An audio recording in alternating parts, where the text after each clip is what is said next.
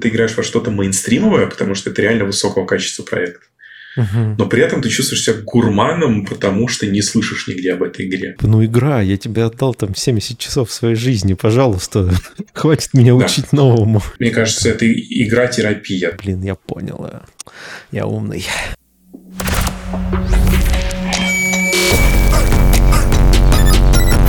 Всем привет! Это CG подкаст номер один. Я Саша Красновицкий. В гостях у нас уже во второй раз у нас, у меня, ну, у нас у подкаста э, Вася Скобелев.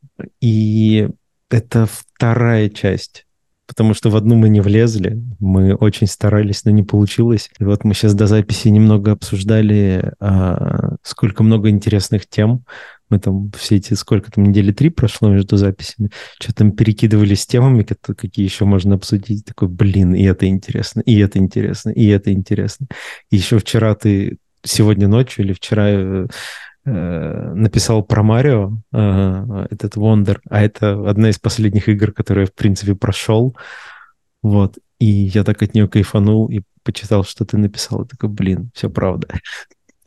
Вот. Потому что я огромный фанат Марио. Ну, в целом, э, не то чтобы я все прохожу, но в целом я больше покупаю все игры с Марио, которые есть.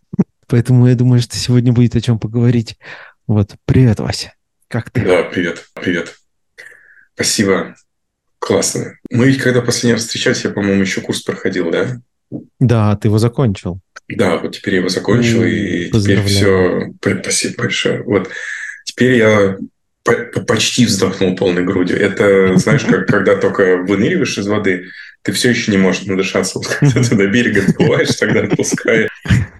Вот я сейчас примерно на берегу только-только.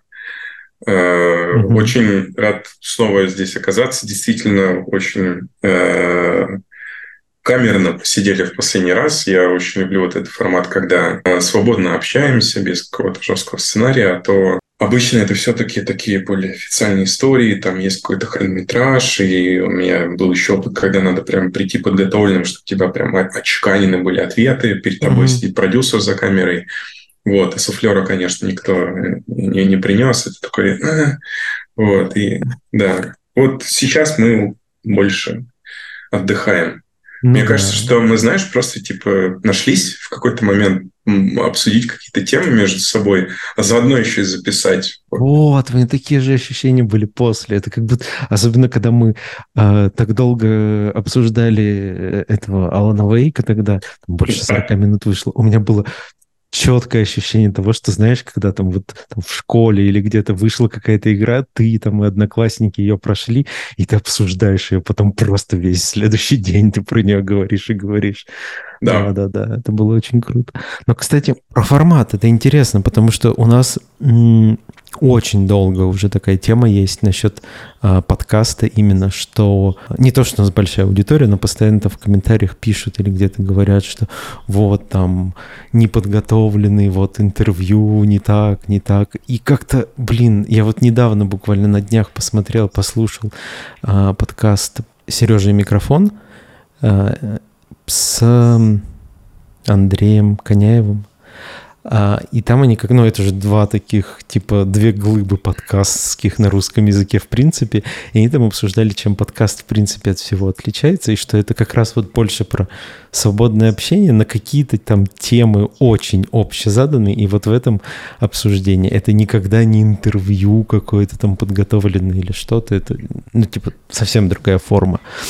Вот, и поэтому мне это ну, ближе, что ли, потому что ты как, как будто не напрягайся особо, просто там позвал приятных людей, по поговорил на интересные темы, и вроде всем прикольно. Да, да, это, знаешь, такой нетворкинг-заменитель, когда ты ну, да. на каком-то мероприятии подходишь, там уже стоит какой-то круг людей, и такой, мне тоже интересно. Ходишь и сперва не вклиниваешься, просто слушаешь, чтобы, ну, как бы с ноги не залететь, дураком не показаться, да. Подкаст примерно то же самое, только ты подписываешься на то, что не сможешь прячься в разговор. Да, да, да, да, да.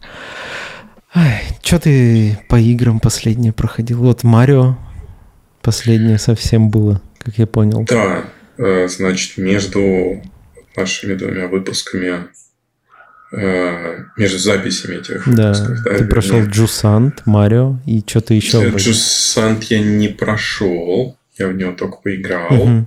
Потом просто я сразу перекинулся на кучу других релизов.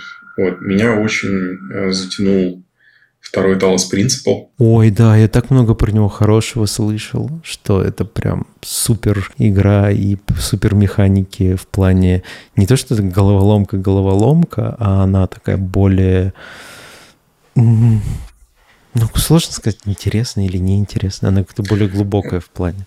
Она нарративная. Да. Я предлагаю к ней буквально через минуту вернуться. Угу. Я просто перечисленно кидаю по да, да, сперва. Конечно. Значит, э, Dallas Principle, не прошел, не уверен, что пройду, но э, она определенно того стоит. Попробовал Assassin's Creed Nexus VR за, скажем так, в сравнении с другими VR-тайтлами не ловит звезд с неба, то есть никакой революции там нет, а какого-то сверхудобства и в помине. То есть видно, mm-hmm. что это делали люди, которые, ну, часть из которых, по крайней мере, не работала над VR. Там, там есть прям грубые ошибки новичков в, в этой нише. Но, несмотря на кривость, сделано с душой. Много всяких отсылок, довольно атмосферно, локации довольно объемные для игры, которая на мобильной ГПУшке э, квест шлемов. Угу. А ты в, на, в каком? На втором квесте играл? На втором, да. Угу. У нас второй квест. У меня есть э, Rift S, я его очень люблю. Из проводных шлемов это, наверное, лучшее соотношение цена-качество, потому что я пробовал когда-то VMR, э, ну, э, по лицензии Windows шлем. Uh-huh. Его аж там производили все, кому не лень. У меня, по-моему, был... Я помню, что у него модель называлась Explorer. Я не помню вендора. Это Lenovo, наверное. Ну, такой серый, строгий, с э, глянцевой черной полоской посередине. И да, у VMR-шлемов, конечно, прикольно то, что забрало поднимается, но все остальное там сделано прям в усрачку плохо. То есть там каждый раз теряет безопасную зону, надо чертить заново. Угу. Довольно с переменным успехом трекает контроллеры, они довольно быстро садятся. Э, я в нем не так потел, рожей, как в Ой, да, это проблема. квесте. Да, но, не знаю, там с фокусировкой были проблемы. Я верю, что вот Samsung Odyssey был ничего. Он выглядел таким довольно фичи-криповым для VMware-шлема, но я до него не дотянулся. Lenovo я сбагрил в какой-то момент, прям с рук вот кому-то продал. Попробовал Rift S, и все. Я понял, что небо и земля. Потом я очень много играл на Rift S прям десятки часов. То есть там Ух. больше, чем обычно ожидаешь от VR. Ну да. И вот в какой-то момент, ну не в какой-то момент, вполне конкретный, когда я, собственно, встретил э, Машу, супругу мою, у нее оказался второй квест. Э, и так получилось просто, что мой комп стоит ближе к э, пространству, в котором можно двигаться. Поэтому я его посадил на свой. И если там нужно, мы как-то его делим уже. Ну, квест, в конце концов, он довольно мобильный. Если это mm-hmm. нужен битсейбер, он может его просто от провода отцепить и пойти ну, куда угодно, буквально, да. А я в основном его использую, использовал для квест-линка, то есть, э, чтобы через провод ему все-таки транслировался видеосигнал с компа, и это был такой благостный период для VR, как мне кажется, в плане графики, потому что не было мобильных шлемов, и можно было сделать супер графон. Ну, скажем так, супер хитрый графон, потому что если, например, посмотреть скриншоты Алекс, то будет легкое недопонимание, почему его так хвалят с точки зрения визуала, да, потому что, ну, клозапы там довольно... Ну да, его нужно не ловится с неба.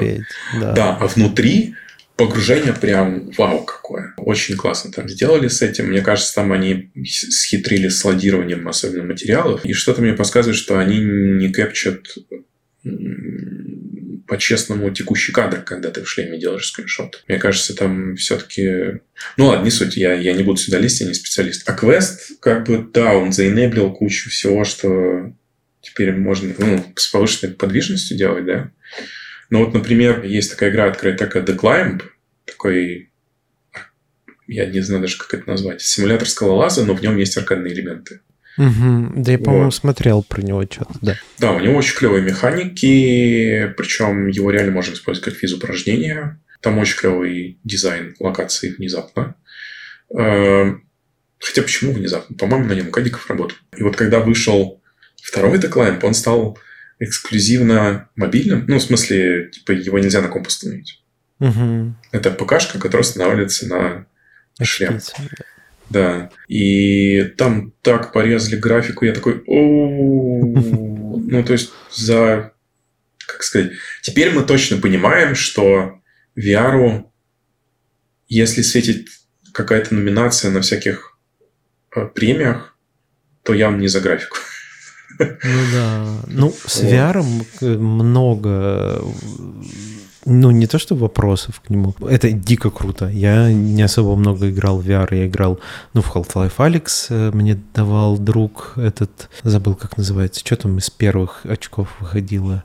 Самых таких известных. Индекс был, HTC Vive. Oculus. Uh, До... Oculus ну, короче, Rift. вроде, да, вроде какой-то из Oculus. Вот он Был давал. Rift, а потом Rift S. У них два проводных было. Наверное, Rift. Ну, я, не, короче, не суть, какой шлем был. Первый рифт, он с квадратным забралом такой. Да, да, да, вот один да. из первых, короче. То есть там угу. э, не самое лучшее разрешение и все такое, но все равно там как-то немножко поиграть в Алекс угу. у меня получилось, и в целом дико, в диком восторге был. Вот, и очень думал и очень хотел себе эти PSVR 2, и как раз в, во время релиза его а, я был, а, мы ездили в, этот, в Италию в отпуск, и вот он зарелизился, я там прихожу в этот GameStop, смотрю на него такой типа, Oculus, это, ой, PSVR 2 лежит с этим, с Horizon, с его, и такой думаю, блин, да больше же игр нету и, и компы его никак не подключить. И, и во что я буду играть? Вот, в итоге не купил его, и как-то кажется, что сейчас очень правильно, потому что до сих пор не вышло ни одной игры, которую вот прям хочется э, поиграть. Которая прям стала суперизвестной, да. Ну да, да, да. То есть там ну? вот сейчас восьмого выходит этот VR-мод для Резидента четвертого, и типа и все, а больше ничего шумного не было. В моем представлении покупка VR на ну, который подключается к ПК без проблем, да, тот же вот Quest 3, который вышел, дико крутой, mm-hmm. судя по обзорам. это клево, то есть ты можешь попробовать кучу всего, и как бы experience будет сильно полнее, чем покупать какую-то обрезанную штуку для PlayStation. И там даже в начале, по-моему, или даже до сих пор он не поддерживает игры для первого VR, то есть ты такой покупаешь только то, что будут потом когда-то переводить на второй VR. Зачем это? Ну да, это интересно, очень интересные технологии. Да. Но вот то, что этот квест избавляется от проводов, мне кажется, вообще самое правильное, что можно делать. Ну, типа, выбор давать. Если хочешь хороший графон, подключаешь провод, играешь без проблем. Не хочешь, там вот как ты сказал, в какой-нибудь битсайбер поиграть, от, отключил и там машешь руками где-нибудь. Mm-hmm. А, сейчас проблема... В... Да, мне кажется, сейчас проблема в том, что как бы если хочешь основные бабки, то ты делаешь для Oculus, а для Oculus сейчас выгодно, чтобы ты делал только мобильную версию. Угу. То есть вот на поверхности многие думают, что те же Insomnia Games, они радостно там, не знаю, срубили денежку на первом пауке, а потом вот ровно на этом жили до второго паука. Но это не так, потому что после первого паука у них было несколько эксклюзивов на Oculus. И они все разных жанров. Вообще и я не слышал про это. А что это было? Exactly. Uh, у них есть довольно технушная VR-игра, которая называется Stormland. Uh, от первого лица. Такой красочный, позитивный постапокалипсис, э, где ты играешь за робота. Там платформинг, стрельба, там много механик. Вот, довольно клево сделано. И перемещение там довольно интересное. Тебя репульсеры, которые тебя по горизонтали э, очень быстро ускоряют. И ты можешь, например, по поверхности воды вот так вот гладить. Вот там много всяких таких водных поверхностей. Мне кажется, он после Паука первого вышел. Но, как факт, Insomniac, они постоянно делают что-то для Oculus. Вот. И в других цифровых магазинах для VR это купить нельзя. А, у них еще была игра... Слушай, я вот сейчас, чтобы не соврать, я лучше прогуглю их список uh-huh. игр, потому что играл я во много чего, но я могу спутать с другой студией, потому что VR там не то, чтобы ты такой, о, это точно самый. Так, у них было... Да, Stormland, и он вышел после Паука. Он вышел э, в следующем году после него. Окей, я немножко соврал. Между Пауками у них был только один эксклюзив на Oculus. А, но я смотрю, они здесь выпустили еще какую-то игру на Magic Leap. Это, по-моему, мои очки, если не ошибаюсь. А, а вот до первого паука у них, э, да, у них вот один релиз за другим. Э, Edge of Nowhere – это вообще единственная VR-игра, которую я знаю от третьего лица. То есть это в VR, ты берешь так. геймпад, как ты управляешь чуваком, за которым ты наблюдаешь вот с обычного ракурса. Но mm-hmm. фишка в том, что это такой Амаш на хребты безумия Лавкрафта. Угу. То есть там экспедиция во льдах пропала, ты их ищешь. Классика, где мы только этого не видели. И когда ты заходишь в пещеру, у него включается на лбу фонарик. И вот куда ты смотришь, туда он и поворачивает фонарик. А, вот это довольно прикольный эффект дает. Ну да, это да. интересно. Вот, то есть ты поворачиваешь голову, и он туда поворачивает голову, а управляешь ты им руками. Вот, это довольно необычное ощущение, я не видел больше таких экспериментов, и это было круто. А, и вот у них еще, я вижу, тут вышел Feral Rites, тоже до Паука, и тоже на Oculus. И это был... Хотя вот, кстати, вот это, по-моему, тоже от третьего лица, я просто до него не дотянулся, и это уже такой beat 'em up. Еще у них тут есть игра Unspoken, она, по-моему, от первого лица, тоже под Oculus. Ну, короче, там когда заходишь в Oculus Store, там много откровений, там есть эксклюзив от 4 Games, шутер от первого лица, который смахивает на метро, но не метро. Там есть, э, ну вот эксклюзив от Crytek я уже озвучил. От Disney есть эксклюзивы. Офигеть.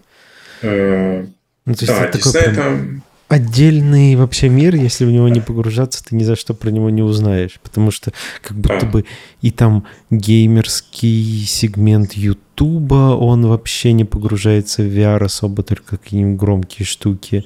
И в целом в новостях не часто про это пишут. Ну да, это прям такое я даже да. не знаю, как, насколько это можно, как это можно разделить. Это не то, что там ПК и консоли, потому что плюс-минус одно, а это прям совсем другое.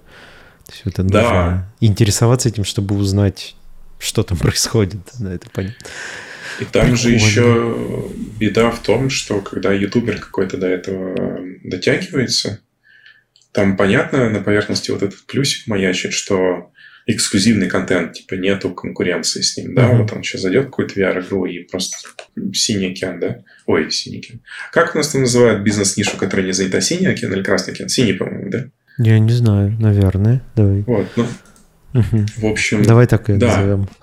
Да. Э, короче, нет конкуренции, но я видел, что почти все они вписываются в то, что э, одному э, играть довольно бывает скучновато у большинства VR-проектов, потому что там очень много недоделок, мало каких, эм, ну, скажем так, синглов довольно мало качественных, чтобы им прям посвящать много хронометража.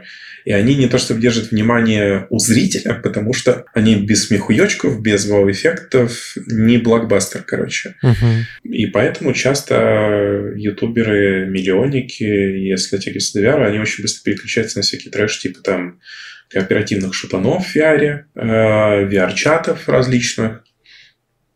И это потихоньку отходит на второй план, потому что, ну, долго развлекаться этим сложно. Ну, вот. Да. А мы говорили про то, что в последнее время поиграл. Как же я... Э, это вот когда я как-то э, чуть э, подостаю, мне сложно держать линию разговора. Но, но я не политик, поэтому мне это особо не надо. Вот, это прекрасно. Значит, да, Talos Principle, Mario Wonder дотянулся, Assassin's Creed Nexus VR. Я знаю, что огромное количество людей в русскоязычном сегменте с говном меня съест за это, но я с большим удовольствием вернулся в Starfield. Ох, меня... это вопрос. Я потому да, что вот. не смог вообще в него играть. Ну, не, у меня, у меня свои причины, почему я не смог в него играть, потому что я ради него там, типа, купил снова этот эм, а когда он выходил, установил, все, сперва установил его не на SSD, ну, что-то там просто случайно кликнул, я помню, установится, да, и все, да он жутко тормозил, и я как-то в него не смог вернуться. Вообще нет. Не, и там вышли все, все игры остальные, и я так и, и, и не затянул он меня. Да. Вот. И к Старфилду мы сейчас тоже вернемся. Я еще сегодня ночью я вспомнил, что сейчас идет закрытый альфа-тест э, Suicide Squad от uh-huh. Rocksteady. И решил пощупать ну, во-первых, я решил проверить, выдадут ли они доступ. Вот, доступ выдали. С ней сейчас идет автоматический acquisition. Вот ты просто подаешь заявку, тебе сразу присылают приглашение. Видно, что они хотят побольше статы с игроков.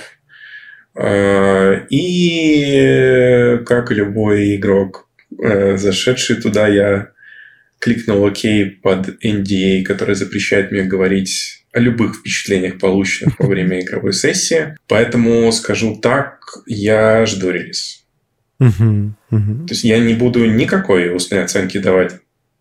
Потому что там я сегодня увидел, но я жду релиз. Ага. И, скажем так, сомнений по поводу качества проекта, они есть, безусловно, они никуда не делись, потому что это очередная попытка взять крутой IP, крутую студию и подружить это с GAS, да, Game as a Service моделью, которая на самом деле просто новое красивое слово для фримиумных игр. Вот, но это uh-huh. отдельная тема. И да, тут может много вещей выстроить в ногу. То есть это такая модель, где надо крайне аккуратно позиционировать игру на аудиторию, крайне аккуратно с ней общаться, крайне аккуратно предлагать ей инапы.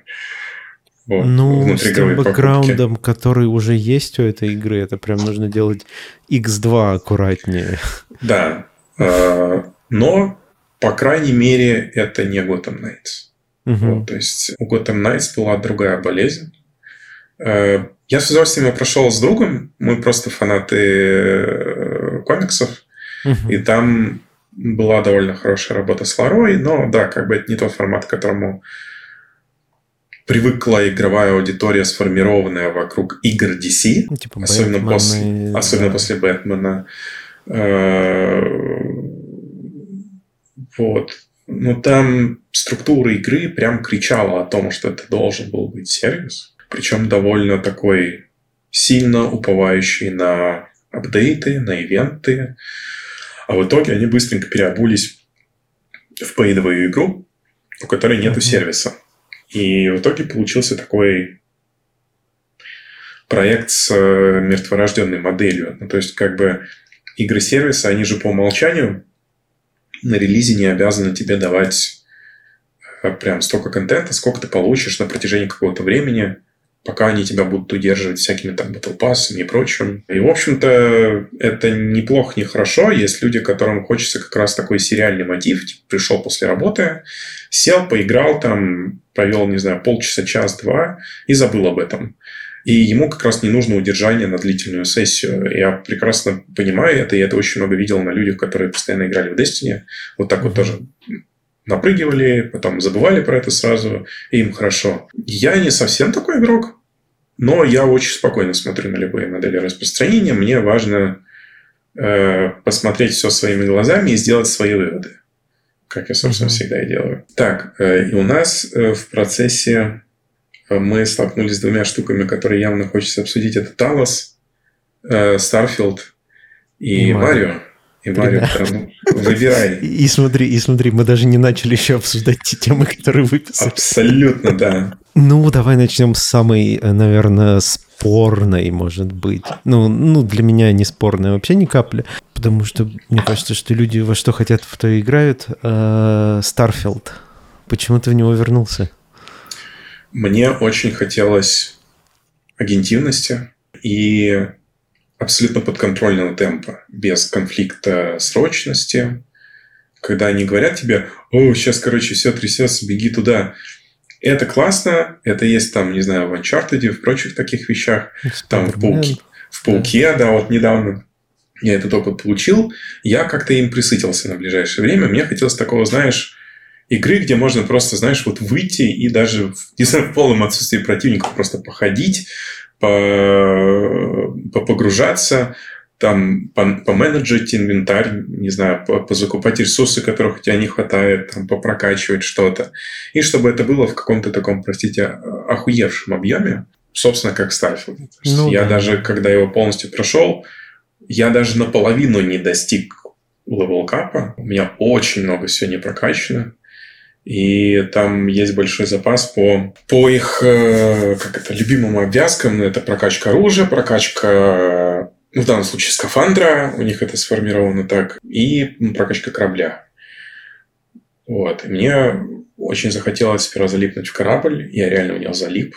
У меня там был дропнут, э, я его продолжил как раз, э, и я его первым прошел квест, который называется Overdesigned. Это очень известный квест в комьюнити Старфилда, потому что он дает тебе самый большой и продвинутый бесплатный корабль в игре. И это выполнено довольно прикольно. Э, тебя владелец одной космосудостроитель, ну, короче, вот, вот эти, вот такой компании э, просит э, прийти и как-то подрайвить процесс дизайна нового корабля. Он говорит, типа, знаешь, блин, вот у меня там команда, короче, крутых э, э, инженеров, но они задолбали, короче, из меня деньги сосать, я не готов э, в них там дальше инвестировать.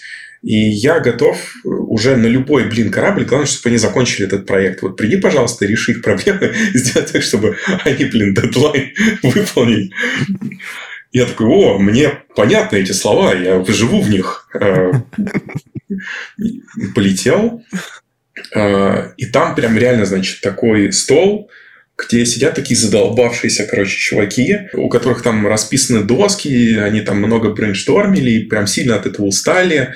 Э, их руководитель стоит, значит, с нервным видом, вот, с планшетом с записками и понимает, что уже абсолютно бессилен, потому что его кредит доверия у команды исчерпан. И ты по очереди с ними говоришь, и это прям такая супер корпоративная история, это прям реально такая сатира на любую разработку. Я получил от этого кайф просто потому, что я как будто пришел на работу, но могу творить любое дерьмо, и мне ничего не будет за это. А, там можно прийти к чуваку и спросить, типа, а ты что хочешь там сделать? Он говорит, ну, я там хочу корабль для, не знаю, для э, боевых действий, я хочу туда пушки захерачить. И ты прям можешь ему оценку дать. Это, знаешь, так симулятор фидбэка. Ты можешь так сказать, типа, о, да, это точно то, значит, на чем нам надо остановиться и двигаться в этом направлении. Или там, я понимаю, что ты говоришь, но я бы еще подумал, подумай, как улучшить твой пич чтобы лучше продать эту идею. Можешь совсем другое сказать, типа, блин, это, я вообще не понимаю, как ты додумался до такой чуши. Э, и у них разные реакции на это, и это прям прикольно. Мне все равно вот в, данном, в данной ситуации с таким райтингом, э, какие, блин, у них там страшные рожи, там недоделанные глаза, устаревшие технологии графические на персонажке, бог с ним совсем. Потому что я вот в той аудитории беседки, которым вот, вот такие квесты прям очень важны. Uh-huh. И после того, когда я получил этот корабль, я понял, что как человека, который сильно упарывается в кастомизацию всего, что можно кастомизировать в игре, меня он не устраивает, этот корабль. Он больше там, шире, выше моего, но он хуже по параметрам. И у него очень неудобно состыкованы каюты. Мне не нравится внутри по нему ходить. Неудобно. Там же очень важно для эффективной игры, чтобы у тебя был короткий путь от э, шлюза до кокпита, чтобы у тебя были э, эти станки все необходимые. Там же отдельный станок под оружие, отдельный под костюмы, отдельный под э, у них это названы индустриальные компоненты. Это типа более сложные компоненты, из которых ты какие-то совсем редкие штуки делаешь там research станции, там много всего. И я такой, ну я же не удержусь. Вместо того, чтобы тратить реально много внутриигровой валюты на то, чтобы купить какой-то крутой корабль, который меня во всем устраивает, мне гораздо выгоднее просто взять и полностью пересобрать этот. А там типа несколько десятков компонентов у него. И я это все растащил вот так вот, значит, в конструкторе. Я такой, попробую собрать MVP, короче. То есть вот самый минимальный объем заняв и э, соединив все, что мне нужно. Соединил я такой, думаю, м-м, получается, что все оставшиеся элементы меня просто добавят массы и снизят мобильность. Я такой, удалить. Потом я такой смотрю, это говно получилось мало того, что не эстетичное, оно еще и не симметричное. То есть это такой двухэтажный квадрат, я его назвал там Battletoad э, с отсылкой на боевых жаб в 90-х. Покрасил в кислотно-зеленый.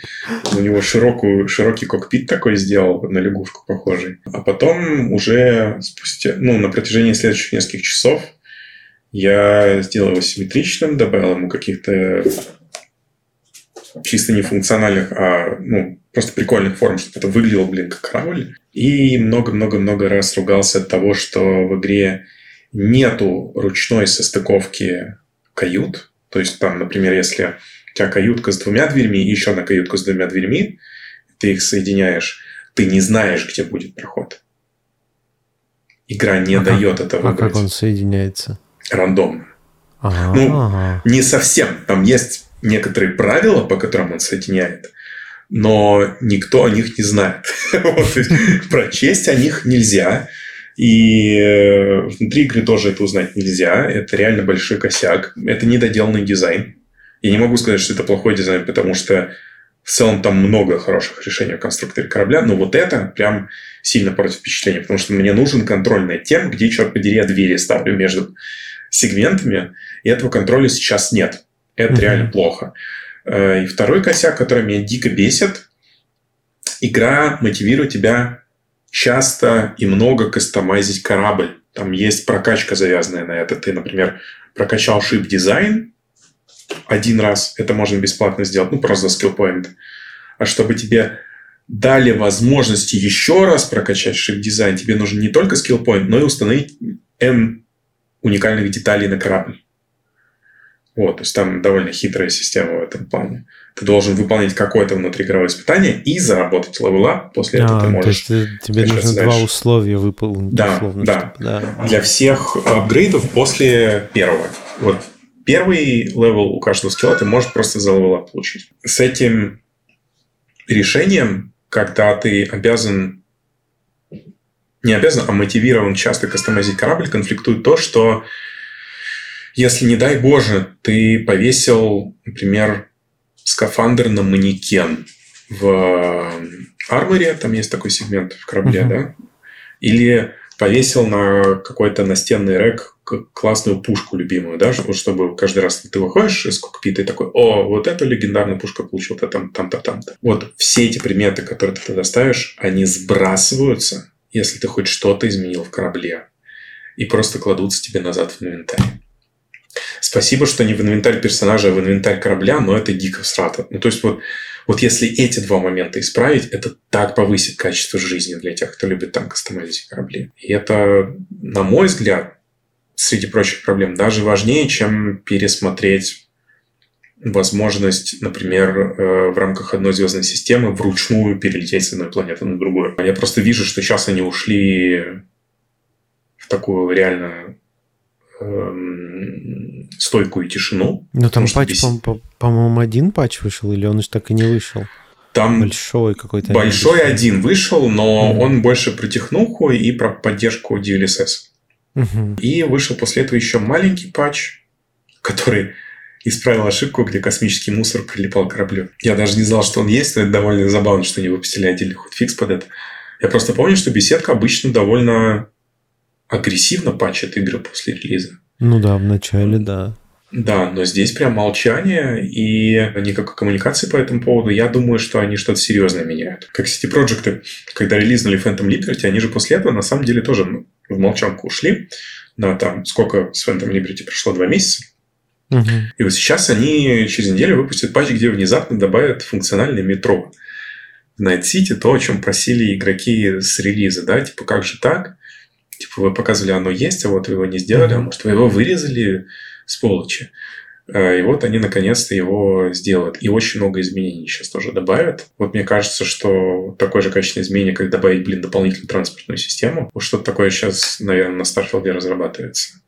Потому что да, довольно тихо, и я ожидаю, что они придут с ноги, вот, с каким-то апдейтом. Возможно, мы что-то узнаем на Game Awards. Вот, в общем, жду. А, и вторая причина, по которой вернулся, мне хотелось вот этих стандартных беседковских э, квест-линий, которые не одиночный квест, а вот прям uh-huh. фракционная квестовая линия с своим каким-то сюжетом самостоятельным, который зачастую в играх беседки лучше сюжета основного. Гильдия есть, воров или гильдия темного братства. Абсолютно. То есть в Скариме я ведь я вообще ни разу не прошел основной сюжет Скарим. Я много раз его проходил, но ни разу основной сюжет. Э, я проходил э, квестовую линию соратников, которые оборотни. Простите, если для вас это спойлер спустя столько лет. Вот, но вот. Э, потом я с большим удовольствием... Я тогда не знал, не знал, что можно сесть в кибитку и фастревельнуться в другой населенный пункт. Поэтому до гильдии магов я дошел пешком. Это был очень... много времени, видимо. Это был очень иммерсивный опыт, а я всегда в Elder Scrolls играю за органианцев, за ящеров. Поэтому, если ко мне кто-то приставал по пути и хотел ограбить, я просто сходил в реку на дно. И они такие... И уходили. Во всех Elder Scrolls работает с органианцами. Прекрасно просто. Были приключения по пути, потом я стал, значит, конечно же, я стал сперва главным соратником, потом я возглавил гильдию магов, э, потом вышло дополнение про вампиров, я помню, я пришел к вампирам, они такие, о, мы типа чуем, что ты это ликантропии болен, давай мы тебя вылечим от этого говна. И там можно из оборотня вампира переделаться. Я такой, о, охеренно, давайте. Э, э, потом было дополнение про остров из Моровинда, но я не осилил. Я не настолько я, сильно я люблю Моровинд. Да. Его, да. Вот, и здесь я не ошибся, та же самая история. То есть я до того, как прошел сюжет, я тогда успел пройти квестовую линию за пиратов, которая про шпионаж. Очень много. И про про диалоги, про разные способы прохождения. И там ты можешь по-честному в пираты заделаться, или ты можешь под прикрытием к пиратам, двойным агентам заделываться. И это довольно любопытный опыт, особенно для человека, который на «ты» с э, диссоциативными приколами психики. Вот это было довольно забавно. Ну, у меня просто были периоды в жизни, когда надо было, скажем так, эм, на людях играть одну роль, uh-huh. когда на самом деле она у тебя другая. Uh-huh. И если этим заниматься довольно длительно, это реально дамажит психику. Вот. И здесь я понимал, я просто такой иду, и вот когда ты в самый тыл заходишь как двойной агент, я за двойного агента играл в Старфилде, это прям такое погружение, это так угнетает на самом деле, потому что такой, я в полной заднице, то есть, типа, глубже уже некуда. И ну, там, конечно, на самом деле в плане механик все довольно просто. То есть ты не можешь прям совершить что-то настолько прям вау из ряда вон, чтобы спалиться, и при этом это не было, там, не знаю, пули в лоб какого-нибудь пирата, да? И вот сейчас, когда вернулся, я помнил, что я начал квестовую линию э, вангардов. Вангарды — это там у одной из трех фракций это такие, типа, хорошее словосочетание, космические рейнджеры, простите. Э, короче, э, элита там охраны правопорядка э, у объединенных колоний. И мне это показалось довольно прикольным, потому что это такая ветка, которая подразумевает, что ты буквально капитан Шепард, командир Шепард, простите, у него это ВМФ название было, да, точно. Тебе дают там форму э, пилота, ты проходишь симулятор пилота, там типа обучение, там, по-моему, корабль еще можно получить. И там сразу довольно прикольная завязка, которая лично мне гораздо ближе, чем основной сюжет Старфилда. Ну, там они очень явно списали в Mass Effect, потому что, ну, типа, угроза пришельцев, я не буду говорить каких, но там даже некоторые сцены разыгрывают очень похожи. То есть тебе тоже нужно убеждать политиков самой верхушки, что угроза реально есть. Они потом такие, о, блин, мы обосрались, да ты был прав. И после этого у тебя прям какие-то нелепые миссии. Ты такой, ну, блин, я же просто солдафон. Хрен ли вы меня сейчас посылаете на политические миссии? Они такие, а кто, если не ты, ты так классно себя показал. Я такой, а, ну да, я же команда шефа теперь. И реально, то есть, как бы, начинается Mass Effect, и я такой, вау, классно. Конечно, не такая постановка блокбастерная, как в играх от третьего лица, которые делали BioWare угу. когда-то. Но все еще довольно неплохо. Плюс там есть довольно любопытные сюжетные ходы. Вот. Вот, вот за этим Starfield вернулся. Это интересно, на самом деле. Ну и вот последняя тема, которую ты затронул, это тоже э, такая отдельная штука, потому что меня иногда... Ну, я понимаю все там, типа, игровые условности и все такое, но типа, когда ты начинаешь каким-то шахтером где-то там на задворках вселенной, а потом иди говори с главными политиками всей галактики, давай, ты самый клевый, чего? Почему я? Я шахтер, come on. Да. Вот такие вот э, нарративные штуки, они немного ломают. Ну, это типа условности там из разряда того, что тебе нужно спасать мир и искать Цири, а ты ходишь, собираешь цветочки. Да. Ну, это философия беседки, в частности, Говарда. Я, кстати, довольно много с ним смотрю всяких интервью, материалов. Очень приятный вообще не мужик. И, кстати, я очень рекомендую смотреть интервью с ним всем, кто занимает руководящие позиции. У него довольно... Эм, он открыто делится опытом и факапами. И довольно классные выводы из этого делает. Это что-то, ну, просто на Ютубе какие-то интервью? Да, да, то есть я решил прям прогуглить Говард интервью, и я нашел сходу больше трех часов, и это снято после Старфилда. Ой, ничего себе, прикольно. Да, и там прям есть очень хорошее видео, 15-минутное, по-моему, от э, журнала Wired, где он проходится по всем проектам, которые делал. Угу. Очень что называется, insightful. Очень полезно, прикольные штуки рассказывает.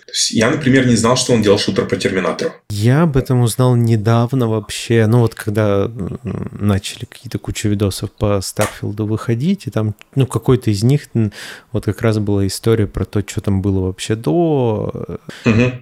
в целом. И там вот я слышал про это, да. Ну да, это тоже такое открытие, если... То есть не интересуешься этим, ни за что такого не, не будешь знать. Не самая да. понятная информация. Да, это интересно, клево. Да, и вот он там часто про, про философию говорит, что типа, должна быть максимальная агентивность, игра должна максимально... Ну, как вот Valve недавно в документалке тоже говорили, что угу. э, типа игра должна признавать твой input, да, вот независимо от того, что ты делаешь, ты сделал выбор, игра как-то реагирует на это. Поэтому, типа, в играх в беседке можно всегда там подбирать, не знаю, ручки, кружки и прочее. Тебе они могут быть не нужны, но Э, смысл в том, что это все есть. И э, персонаж, который белый лист, это вот их фишка. Я думаю, они от нее никуда не уйдут. Ну да, да. Но ну, тут, тут, кстати... Слишком сформировано такое мнение про игры беседки, они такие. Да, но тут, кстати, довольно любопытный есть ход. Сейчас я попробую как-то не испортить, не, не заспойлерить один момент для тех, кто не играл. У них же в этой игре они впервые сделали New Game Plus. И да, то здесь есть New Game Plus. Он прям э... сначала, то есть ты можешь прям начать новую... Э, вот ты прошел и можешь сразу начать ее? Да. Офигеть. Э, условия для этого пройти основной сюжет. После Это этого ты можешь сразу... Очень интересно. Зачем да. для такой огромной РПГ Ага. да. Это и вот там, мало того, что они впервые сделали New Game Plus, они нарративно его обосновали. И начиная с New Game Plus 1, я скажу так, потому что бесконечно можно New Game Plus, ты уже точно не белый лист. И мало того, у тебя меняется вот это э, какой-то там шахтер, угу. меняется на избранный. То есть у тебя стартовая точка нарративная, она совсем другая. Ой, э, это интересно. Начало игры меняется, и тебе нарративно обоснованно дают опцию в New Game Plus скипнуть сюжет. И там своя прогрессия завязана на то, э, что ты э, перепрохождение используешь. Они же очень любят добавлять процедурно генерируемые элементы, да, то есть они еще в э, Daggerfall, сделали процедурную генерацию mm-hmm. карты, и она там была просто огромной. Э, здесь вот в качестве вишенки на торте, которая никому не понравилась, вот это пустые планеты, где нету ручного контента, да, handmade контента в смысле. Э, но помимо прочего, у них еще есть изменение квестовых линий при перепрохождении. То есть у них геймплан что-то может поменяться. Mm, может поменяться прикольно. в основном сюжете. Э, могут роли у персонажей поменяться. Может вообще перечень персонажей поменяться. Э, не то чтобы существенно, но это прикольная деталь. И там есть, я это назову так, отдельное древо навыков, которое эффективно можно качать только если ты эксплуатируешь не Plus. Вот на, в Reddit, посвященном Starfield, есть прям большая когорта людей, которые прям рашат New Game Прям uh-huh. типа, я на New Game Plus 11, а я там на New Game Plus 10. А там Смотришь, много, типа... много основного сюжета скипается, когда ты начинаешь э, новую игру. Но основная квестовая линия скипается целиком. А, как, а как, какое тогда условие для New Game Plus 2, например? Там, слушай, сам не пробовал, но, насколько я понимаю, там надо чисто собрать энное количество сюжетных а, предметов. Кам- и камни нужно пособирать. Артефакты, да, и прибыть, скажем так, угу. э, в нужное время, в нужное место. понял. Интересно. Никогда такого не слышал, чтобы в таких играх были... Ну, то есть там же все обычно завязано на условный там постгейм, когда ты проходишь основной да. сюжет и иди гуляй. А, а тут геймплас. Интересно. Ну, вот тот демотивирует игроков то, что как бы довольно много контента, чтобы его целиком проходить в каждом перепрохождении. И многие сошлись на том, кто хочет New Game Plus попробовать, потому что там уже еще и айтемы эксклюзивные появляются. Э, что они сперва там э, поэксплуатируют эту прогрессию, завязанную на перепрохождениях, а потом уже будут по почке выполнять. Я среди тех, кто решил, что вообще не будет использовать New Game Plus по крайней мере, пока я не пройду вообще нахрен все. То есть вот uh-huh. это не значит посетить каждую звездную систему. Я это в какой-то момент по приколу на супер прокачанном корабле за час на отдельном сейве сделал, чтобы ачивку получить. Это недолго было. Э, я имею в виду пройти все квесты. Все вот адекватно сделанные квесты. Не процедурно генерируемая жесть, которая там «пойди убей пирата на планете Х». А вот с нормально ну, прописанным нарративом. Квест, да. Э, и вот пока я их не пройду, я думаю, что когда я это сделаю, уже выйдет дополнение. И вот, может быть, после дополнения я буду заниматься не геймпластами. Но, в общем, не знаю. Я, я не то, чтобы часто прохожу игры целиком, справедливости Ну, у меня с этим тоже вот... Для меня вообще удивительно, что у меня вот эта вот э, осень, э, ну, там, с начала осени, я считаю, прошел целиком три игры, это Resident Evil 4, Alan Wake 2 и Марио. И я прям от себя офигел такой, типа, чего? Я не прошел до конца.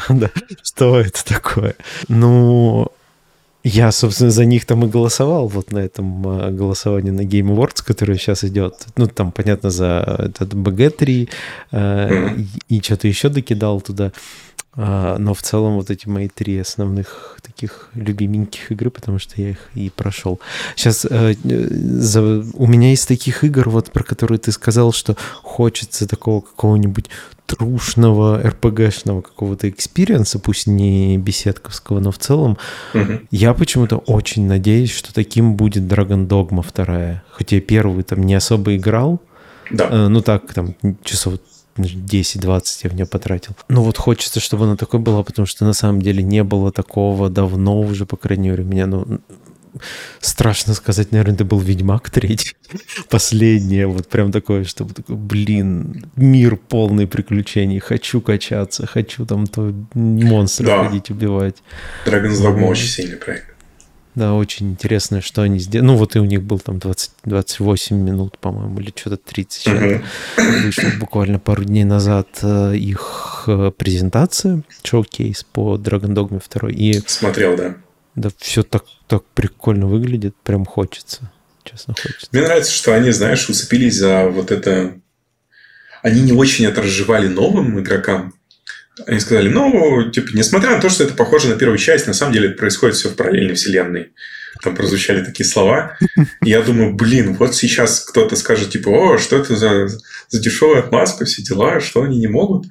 Я таких реакций справедливости ради не видел, но я ж помню, что когда они там презентуют тебе вот твоего полна, ну, типа, помощника, uh-huh. да, они же буквально говорят, что это, типа, существо из другого мира, и что таких миров много вот в этот момент звучат эти слова, и они на самом деле уцепились как раз за то, что в сеттинге уже было. То есть у них была условная мультивселенная, там же они так обосновали, что типа другие игроки, они на самом деле типа в других мирах, которые похожи на этот. Угу. И, типа ты можешь их помощников к себе вызывать в команду. А, здесь получается один из таких миров. Мне вот это очень понравилось. Это прикольно. Ну вот я пока что единственное слышал от э, там, многих знакомых, с которыми мы обсуждали, что нету кооператива. Типа даже в Нет, таком да. там а, обрезанном виде, как в этих было соусах, не, ну вообще ни в каком. Хотя он как будто бы вот с этой концепцией параллельных миров, он прям напрашивается, что типа да. можно я там пойду помогу, там, не знаю, на какую-нибудь локацию другу помогу или что-то такое. Азиаты очень специфически выстраивают монтаж.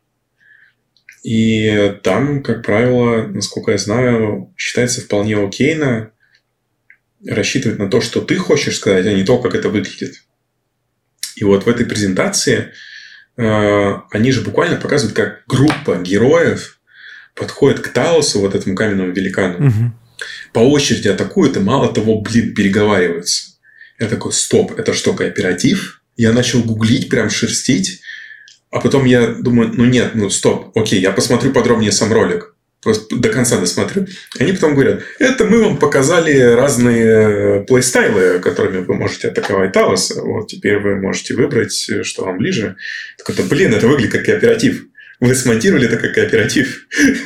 Ну да, да, да. Ну, то есть да. такое обманутое ожидание в целом, что... Абсолютно. Ага. Ну, как будто бы у первой части, когда она в тринадцатом году выходила вроде, угу. у нее не, не то чтобы большое комьюнити, и я был достаточно сильно удивлен, что вообще вторая часть, она вышла, что, ну, что ее будут выпускать, что ее анонсировали. Такой, блин, ну, не знаю, может быть, в Азии, там, Японии. Она супер популярна, и мы об этом не знаем, но вот так вот типа там, с кем-нибудь, если говоришь про... Э, ну, это не первая игра, про которую люди скажут, что Dragon Dogma, да, конечно, я в нее играл. Да. Это, знаешь, это было довольно забавное ощущение, как сейчас помню, я не в первый раз... Блин, я ее, по-моему, купил три раза. У многих, по-моему, с первой Dragon's Dogma такой, типа PlayStation, ПК, Switch. На PlayStation, да. да, да. Да, да. И я вот на PlayStation первый раз играл. Меня тогда очень удивило, потому что это была первая игра, где ночи были реально черные, и без факела там делать было нечего. Э, это было реально стрёмно. Но это первое, чему обучают в игре. Типа, да. я, я ты, ты запускаешь игру, достаньте фонарь. Такой, почему это первое вообще? Да. А, я еще помню, это единственная игра, где можно залезть на монстра, отрубать ему части. И у меня был охрененный опыт. Там я атаковал циклопа в лесу, как сейчас помню. Я пытаюсь по нему, короче, скарабкаться, у него широкие ноги такие. Вот. Mm-hmm. Я в какой-то момент ползу сзади по его ноге, и когда я касаюсь его жопы, он на меня садится, и я все. Это охренеть. То есть, они реально продумали этот сценарий. Вот, если ты ползешь сзади, он просто на тебя сядет. Э, супер. Вот я такого больше нигде не видел. Или уцепился за Грифона, или за Гарпию, не помню, за лапы. А эта сволочь взлетела и сбросила меня. Ну, блин, ну да. Но мне очень понравился этот момент вот в презентации второй. Там так все это жирно показано, как мочат этого огромного... И движок Resident Evil. Движок Resident Evil. О, прикольно. RE Engine, На да. котором ремейки выходят. Да, да, он самый RE Engine, да. О, Но я думаю, что красивый. не факт, что это последняя версия его, потому что в какой-то момент неизбежно нужно под студию делать форк uh-huh. движка, да, и допиливать под свои нужды. Но лучше пусть сейчас они на нем сделают, чем еще отложат, потому что это не то чтобы самый технологичный движок, у него все-таки есть некий срок актуальности, и это, я думаю, запас еще буквально на пару лет. А у этого, у седьмой, восьмой части Резика и вот ремейков разные движки или один? У седьмого Резика это была первая версия их нового движка. Engine. а дальше они его развивали. И это, в общем-то, одно и то же. Ну, типа разные, условно, раз... Да, разные версии. Вот. Но это, да, вот их двигло новомодное. Прикольно. Я помню, когда играл Dragon's Dogma, было, знаешь, ощущение, как будто играешь во что-то мейнстримовое, потому что это реально высокого качества проект. Угу. Но при этом ты чувствуешь себя гурманом, потому что не слышишь нигде об этой игре. Да. Э, и что самое смешное, они реально не то, что много говорили, по крайней мере, в западных медиа, но она разлеталась, как горячие пирожки. Ее же сколько раз пересдавали. У нее там и ремастер был, и, и бандлы какие-то. С консолями даже, по-моему, бандлы были. Вот, то есть там прям... Офигеть. Не, ну я про нее, я про нее узнал прям сильно поздно. Я про нее узнал чуть ли не когда ремейк вышел на Switch или mm-hmm. что-то такое. Ну, а, не ремейк, вот. они просто ее перевыпустили.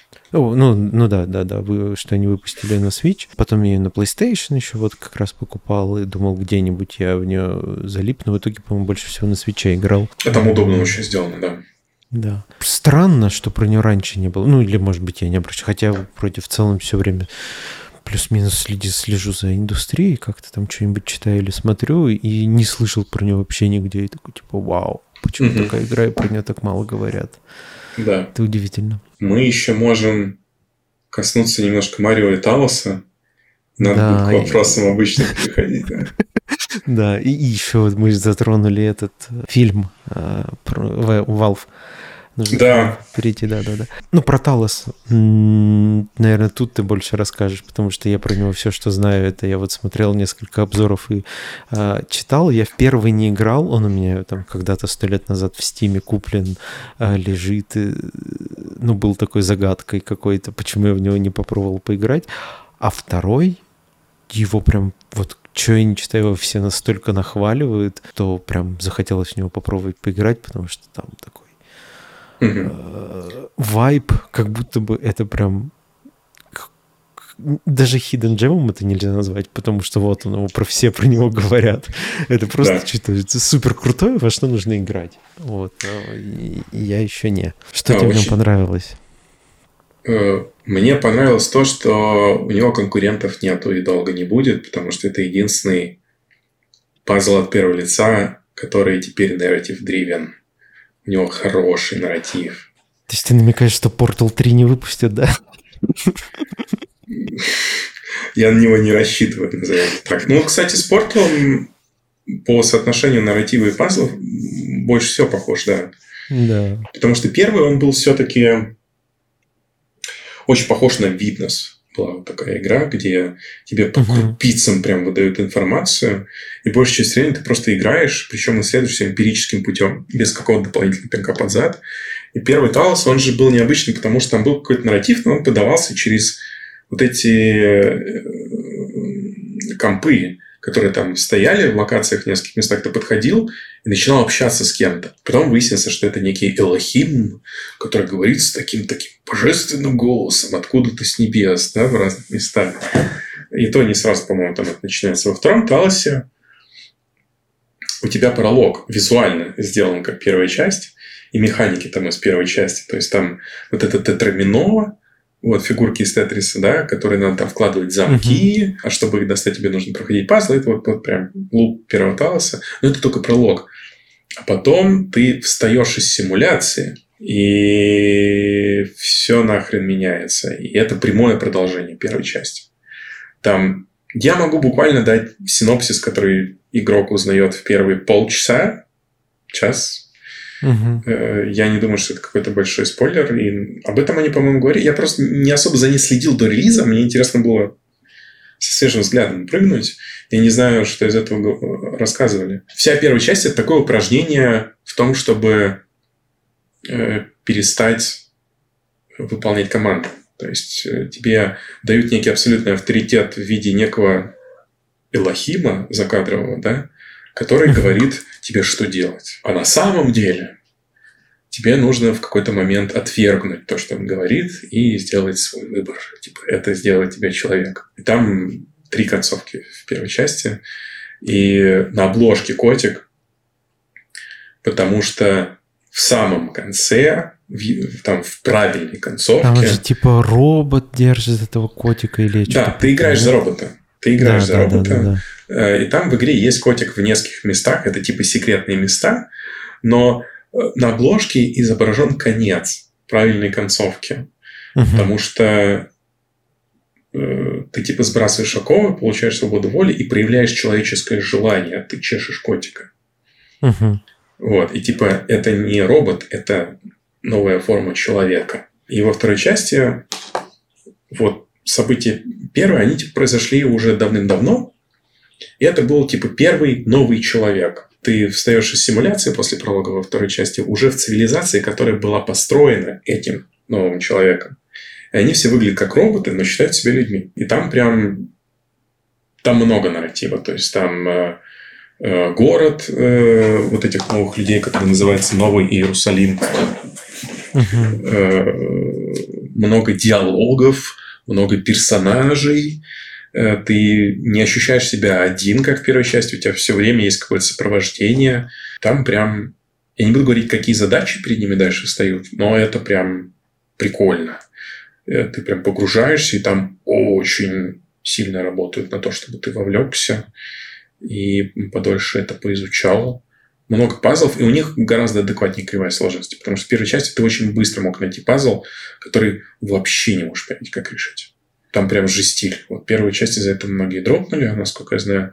А вторая, она поадекватнее в этом плане. Причем там точно так же есть локации, в которых у тебя есть, скажем так, э, некое количество пазлов, которые ты должен решить, чтобы пройти дальше. Но в этот раз у тебя, во-первых, есть способ некоторые пазлы пропустить, а еще тебе дают дополнительные пазлы, которые ты можешь решить вместо основных.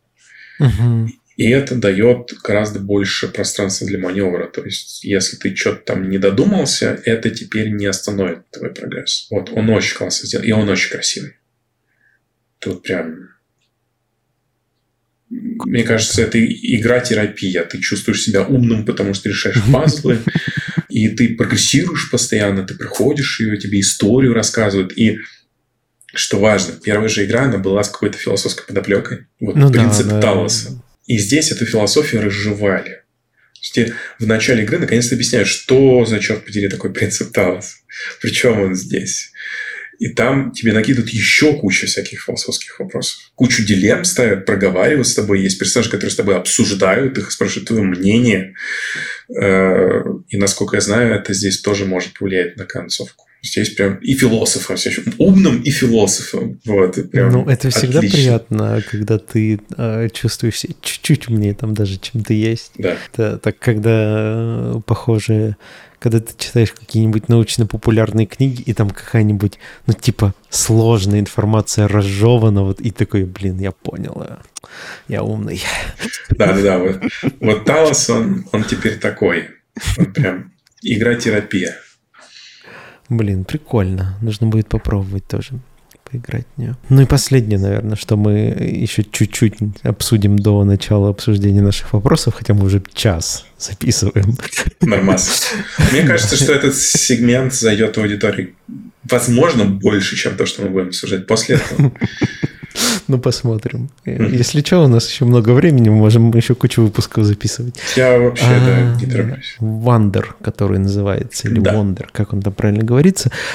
А, история, которую я, я не помню, это рассказал до записи или на записи уже, что я люблю игры про Марио, и в целом э, у меня такое, ну, Одна из моих небольших игровых коллекций — это все игры, где есть Марио на свече. У меня есть на этих. Ну, то есть даже в сраты вот эти вот, вроде Марио Тенниса и Марио Футбола, я их покупаю просто потому, что я хочу себе все игры с Марио. Понятно, что я в них не играю. Э, вот. Из... Так тоже а, можно. Да. Можно просто покупать игры. Что вообще, почему это случилось? Это, наверное, Mario Odyssey для меня стало прям откровением. Типа, вау, игры про Марио могут быть такими. Из трехмерных Марио, очевидно, это самый крутой, который сейчас есть. И, ну, типа там Galaxy, наверное, второй в чем-то хорош. Galaxy хороший, Sun, Sunshine прикольный. Не а, ну, он, по-моему, его не переиздавали, он есть только на Wii U, mm-hmm. по-моему, последнего издания издание было. Sunshine прикольный, мне понравился. Там одна из основных механик, что у тебя есть типа джетпака, только водного. Ты такой фш, летаешь на, на струях воды. А, прикольно. А, трехмерные Марио, они еще понятные. Ну, там, типа, ты можешь попробовать объяснить их крутость. Что, типа, вот, смотри, там много механик разных, там эту шапку можно кидать, там прыгать на ней, все такое.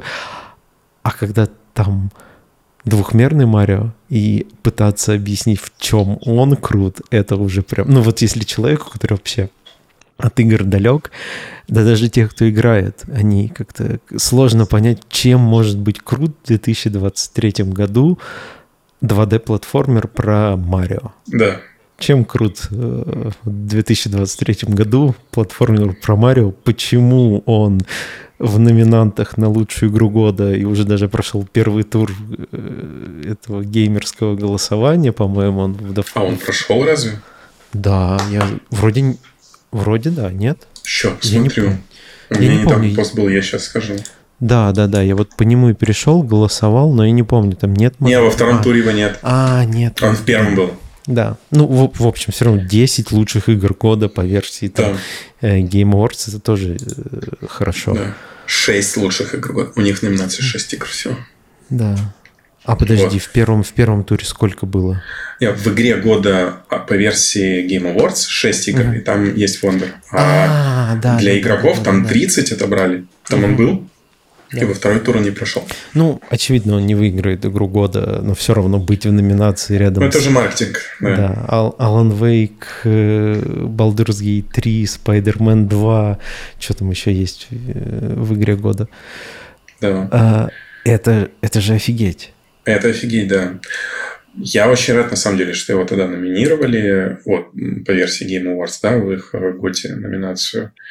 И я теперь понимаю, почему. А, ко мне в тот день, когда я впервые в него поиграл, неделю назад, собственно, должен был прийти друг, с которым мы хотели ну, такой игровой день устроить. То есть там uh-huh. втроем вместе с супругой, значит, поиграть Э, в какую-нибудь настолку. Мы остановились в итоге на настольный э, Fallout Shelter.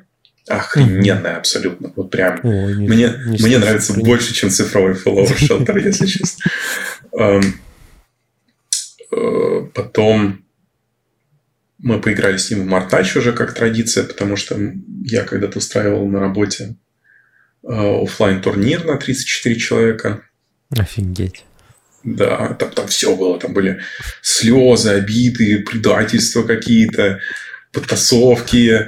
Кто-то тренировался, значит, между боями. Там. А он вот был как раз чуваком, который очень хотел э, пройти подальше э, в брекетах. И я такой, давай, короче, я прокоучу тебя в этот мартач. И он такой, давай. И, значит, подключается, мы по сети тренировались. Это был 11 Мартач, если не ошибаюсь. Или 10 или 11 11 скорее всего. Да, 11 еще без, без дополнения релизная версия. И я ему э, решил вообще выше пилотаж устроить. Я говорю, так, смотри, ты за кого будешь играть? Он говорит, за этого персонажа.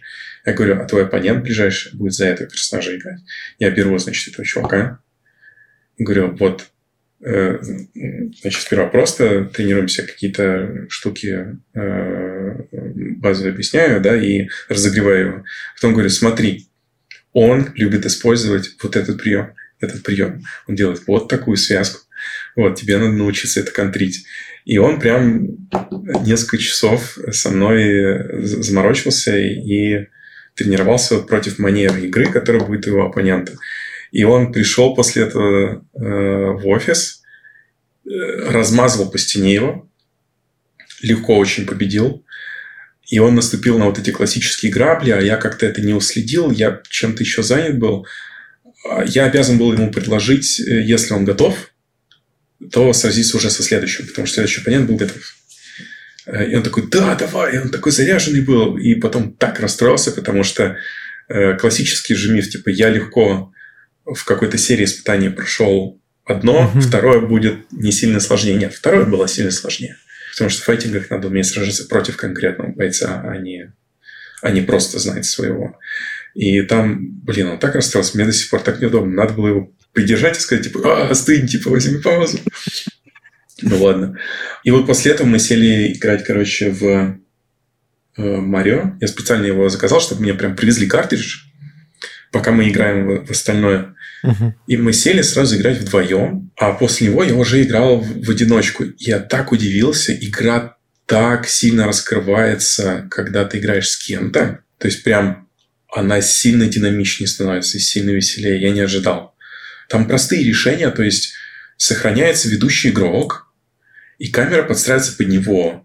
А если Мгм. другой не успевает, он остается за кадром, и он сразу такой, оп, и в призрака превращается. Начинает летать по экрану, и там типа отсчет 5 секунд, по-моему. Если он будет долбить по клавишам, то он сможет быстрее к тебе подлететь. Если он тебя коснется, он возродится. Очень забавная механика. Э, Мы с ним далеко прошли. Так а там Ну, есть какой-то элемент к компетитива между этими? Или это просто типа кооп? С Там- монетки собрать. Компетитив я бы не сказал, вы по очереди в конце прыгаете на этот флагшток. А, ага. Высота флажка, на которой он поднимется, складывается из двух ваших высот, которые Мгм. сделаны. Это единственный элемент, где можно... Ну, это не то чтобы соревнование, это скорее можно поднасрать в общий результат. Ну да. А так, нет. Но мы не дошли до вот этого специального мира, который там... Блин, он, он, он- меня уничтожил. Я, Он я меня не тоже. смог его пройти вообще. Я прошел Я всю так игру. фрустрировал на нем. Да, просто Но- жесть. Я начинаю так, у меня вроде и собраны вот эти бейджики какие-то уже, я там все перепробовал, что-то такое, типа, блин, да не может же быть такая игра такой сложной. Они там просто Да. убивают тебя сразу, и ты такой, типа, блин, ну ладно, пойду там в этот, в цветочное королевство обратно. Да, да. Я тоже так расстроился. Я не смог... Там же, типа, в него 6 точек входа, по-моему. Ну, то есть, типа, из каждой зоны у него можно... Я сперва это не понял. Я подумал, что... Я вот его впервые увидел э, в этих... Как их там? Флаф-паф? Ну, короче, из облаков. Да, с облаков я тоже оттуда Да. зашел, и потом еще два входа, по-моему, нашел в него. Да, и я подумал, что это единственный вход, и я не смог первый же уровень пройти. Очень... Это pixel hunting, Да. то есть кто-то реально додумался сделать с механиками Марио pixel hunting, и это прям супер жестко. Я помню, что я не смог пройти Super Mario Bros Deluxe, который Мгм. переиздавали на Switch. Но там, как сказать, там в целом было сложно. То есть э, я где-то к середине игры понял, что уровень сложности просто уже вырос так на обязательных уровнях, что мне очень сложно. То есть это все еще игра, которая маркетируется на детей, ну и на людей типа нас с тобой, да, которые ностальгируют и все равно покупали Мгм. игры про Марио. И что ребенок как раз справится, потому что у вот до 8 лет э, нет отрицания высокой сложности. Мы изучали прям с коллегами этот вопрос, и там аудитория детей, особенно с 6 до 8 лет, они супер хардкорище любят, которые ни один другой возраст не выносит. Я понял, что ребенок бы прошел, а я нет. Все, разрыв случился. И я забросил тогда Super Mario Bros. Deluxe. А здесь основные уровни с куда более плавным повышением сложности. Мгм. А самая жесть теперь супер концентрированная в отдельной зоне. Я, кстати, когда читал твой пост, я вообще забыл про эти супер... Такой, типа, читаю... Ну, ты там как раз про это и пишешь, что, ну, вот, есть там суперсложные уровни. Я такой, ну, я помню, за меня какой-то уровень, ну, не знаю, я там не мог допрыгнуть, как куда мне нужно. Это уже было ближе к концу. Я такой, ну, не то, что, ну, там, не знаю, траев 30 мне, наверное, понадобилось. А вот эту фигню я вообще вычеркнул из памяти, походу. Да, да. Это просто травма. Ты не, не помнишь травмирующий опыт. Да, да, да, да, да, да. Ну и, кстати, я э, из, ну, не обязательных, там не все обязательные уровни, а в последнем мире я почему-то не понял, как открыть несколько уровней. Я не помню, по- почему. Я потом пробовал на, на YouTube посмотреть, как их открыть, но там были полностью прохождения этого мира, и я такой, типа, блин, ну, не, я уже прошел, и пофиг. А там буквально 2-3 локации, не локации, а уровня, там типа завален чем-то проход. И, и такой... Ты, «А, наверное, семечко не нашел. Там, там же открывается в каждой зоне, на каждом вот этом плато какой-то дополнительный контент, если ты... Как я, я просто такой смотрю, там вот в этом облачном мире, да, там Мгм. на одном плато я по очереди прошел все доступные локации, то поинг, выросла новая локация. Новый уровень, в Мгм. смысле, да? Я думаю, а почему здесь у меня так не произошло? Единственная разница, которая у меня была между этими двумя пятачками, это то, что на втором я в одном уровне одно семечко не нашел. О-о-о. Вот я, я думаю, что если там собрать все семечки, то тогда тебе анлокается какая-то какой Блин, возможно, уровень. возможно. Вот, ну, прикольный момент. Все искать. Ты ну, прошел, да, я еще не прошел, а мы такие, блин, а как оно там работает? Прям, ну, да. Блин, я удивлен, что она такая клевая, и она может э, ну, по- понятно, что э, такие игры, они как раз рассчитаны на то, что вот они тебя, типа, захватывают внимание, и ты там, типа, пока не пройдешь уровень, не сможешь остановиться. Вот, но что она так работает, это очень круто. А, что ты про level design скажешь? В, в Honor, да. Супер дорогой. Вот что я скажу. Ну, то есть, это реально супер дорогой продакшн. Вот кто думает, а он типа, не проще, а, потому что он двухмерный? Нет. Нет. Он сложнее, потому что он двухмерный это распространенный миф, что платформер легко сделать или что 2D игры проще. Нет, uh-huh. 2D игры делать в современных реалиях сложнее. Потому что мы... Есть такая вещь, как медийная грамотность. То есть твои реакции, твои знания, э, которые формируются тем, что ты уже увидел в медиа, да, в, в конкретном медиуме. Ну, то есть там, э, когда смотрим хоррор и слышим, как Э, не знаю, в каких-нибудь очередных челюстях там нарастает неприятный звук фоном, такой «да, да, да, ты да. Что сейчас ты, будет. Что сейчас что-то будет. Это медийная грамотность. Да. Вот, ты, ты такой, типа, вот, я научен этому. Вот. И современные игроки, они очень грамотны в 3D, они абсолютно безграмотны в 2D. Угу. И...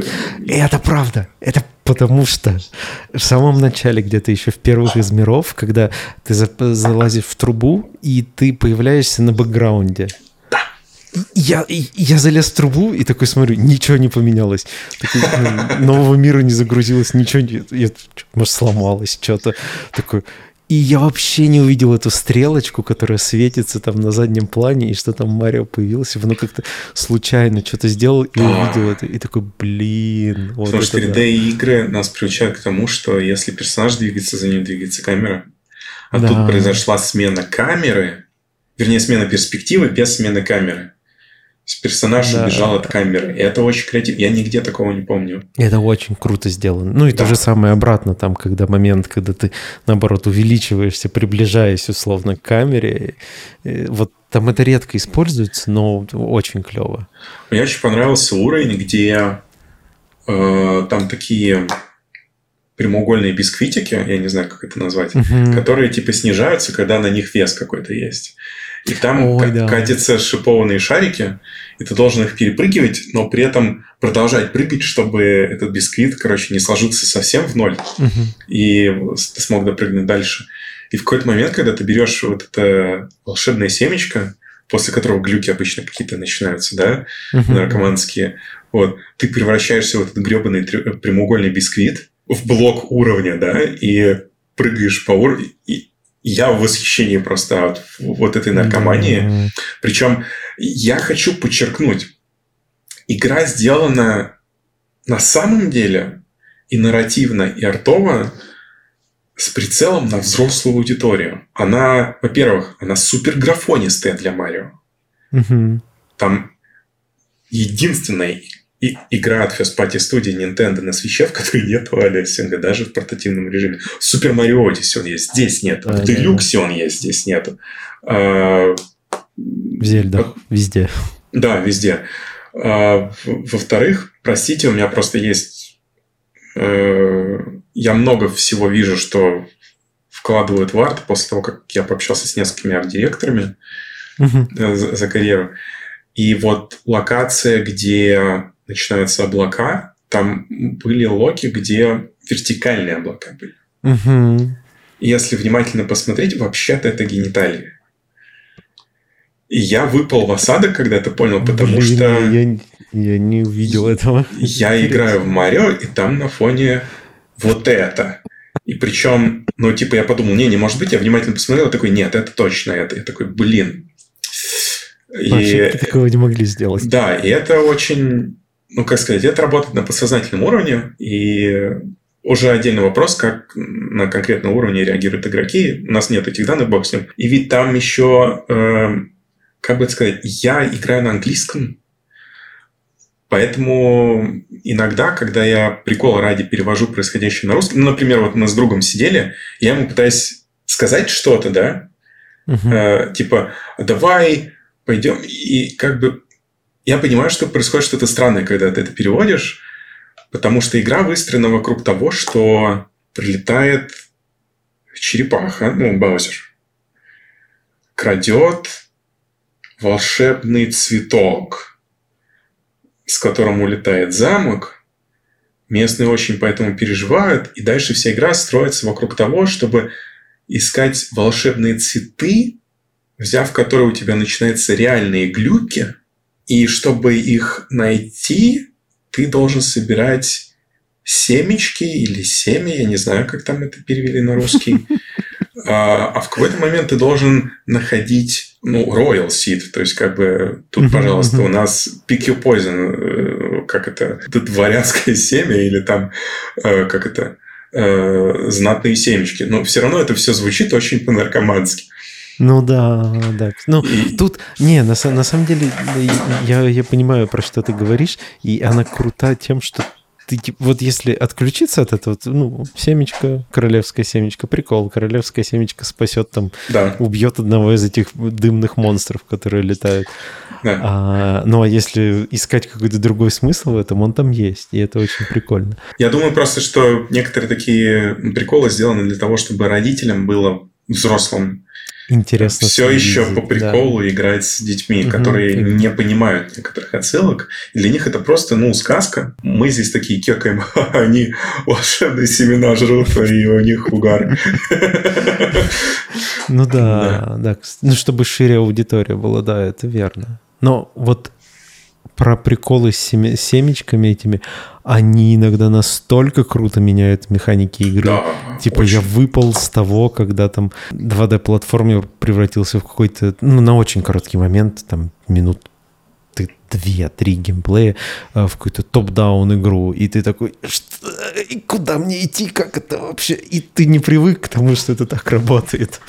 Да, мне очень понравилось самое первое, когда у тебя трубы начинают сперва вот так вот, короче, гулять по высоте, а потом одно из них выползает, начинает как гусеница сокращаться и да, ползти. Да, вот так, вот так вот, да, это очень круто. И тебе нужно в центре встать на нее, чтобы в верхней точке оказаться, когда она очередной шаг делает. Угу. Это прям это очень креативно. Причем это все так интуитивно понятно, ничего не надо объяснять.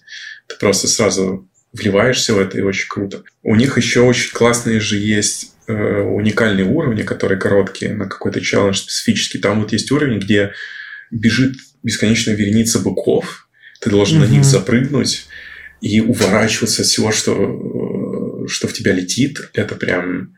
Ну, никогда не скажешь, что Марио про это. То есть, это не какой-то целевой опыт Супер Марио Брос, но он реально крутой и угу. захватывает. И причем все абсолютно прозрачно. Тебе говорят, чувак, здесь четыре звездочки, здесь будет жесть.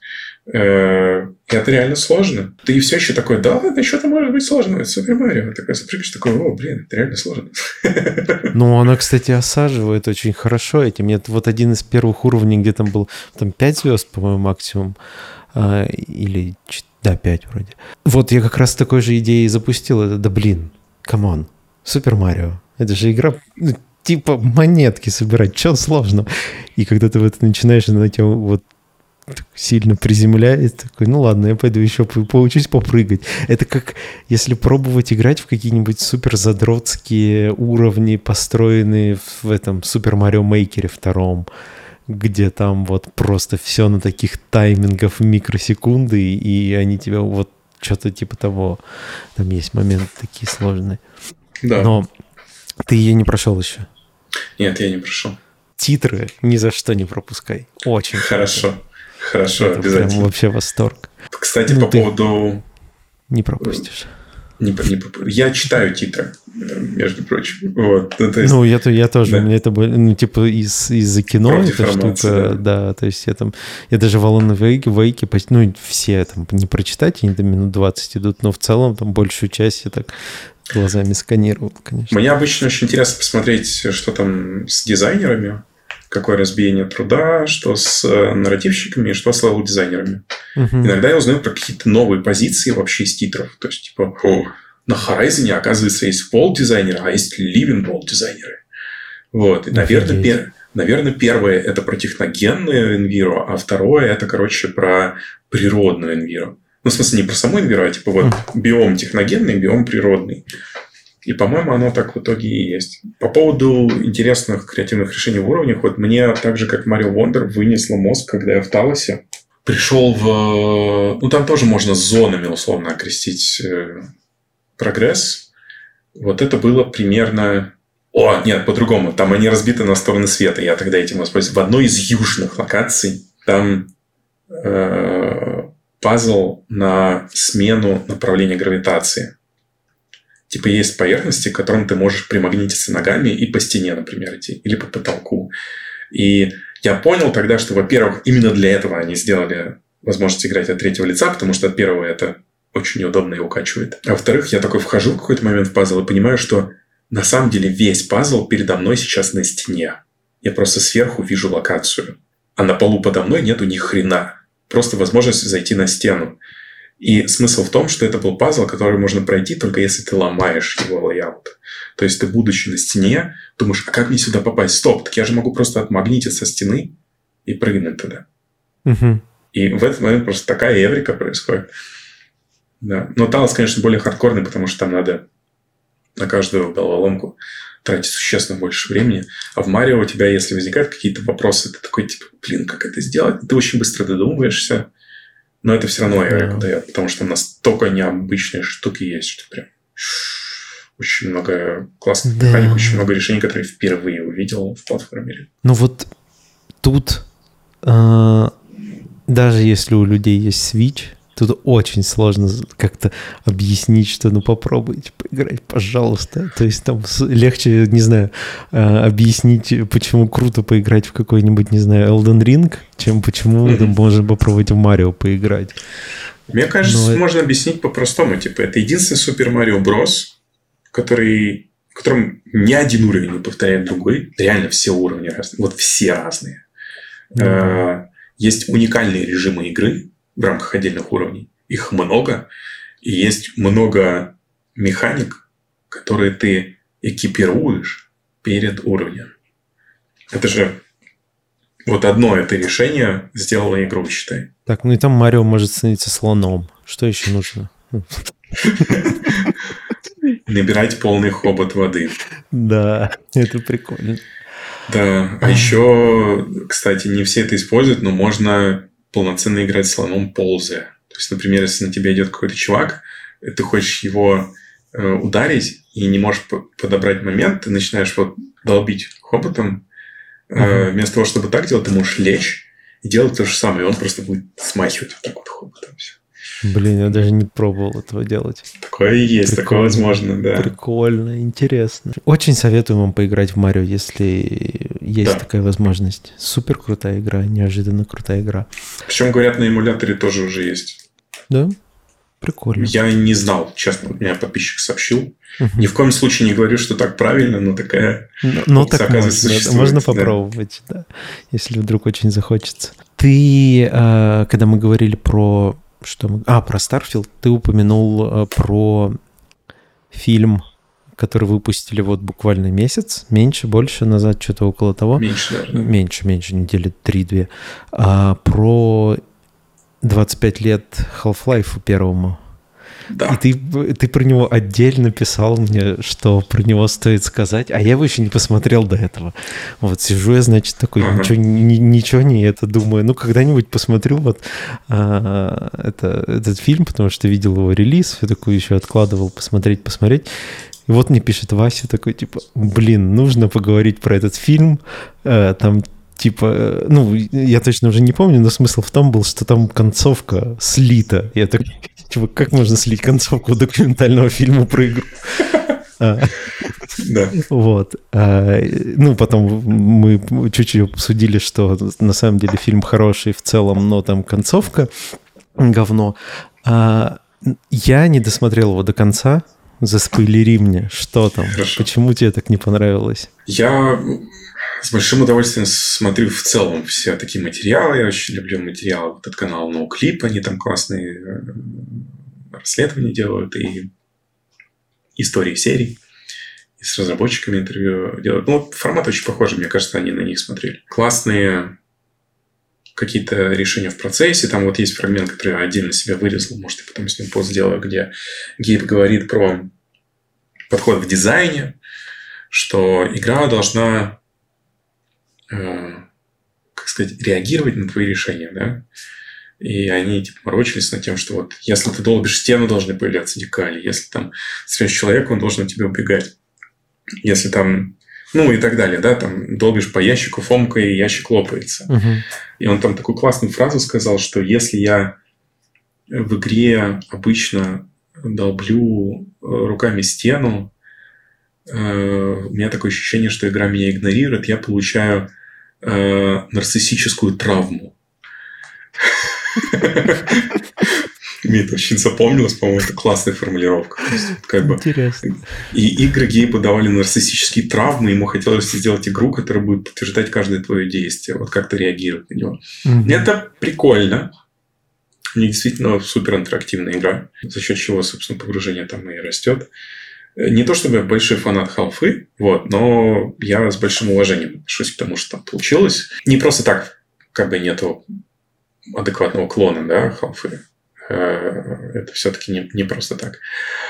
А, ну вот в процессе просмотра у меня уже были какие-то э, тревожные э, моменты, когда я что-то слышу, такой, стоп, мне все еще какую-то такую вдохновляющую музыку фоном пускает, монтаж такой весь плавный, типа, о, смотри, мы тебя завлекаем в закулисы великих людей. И тут говорят что-то реально тревожное, потому что я всякие продакшены видел, и там были моменты, когда, например, они рассказывали про то, как они изолированно сидят. То есть там lead дал задание, и там э, дизайнеры сидят, и каждый делает что-то свое. И не общаются по поводу того, что они делают. И поэтому такие разные локации получались. А потом у них были проблемы с тем, чтобы это все объединить. И потом они рассказывают про то, как Гейб поиграл в, э, в билд со всем этим контентом и схватился за голову.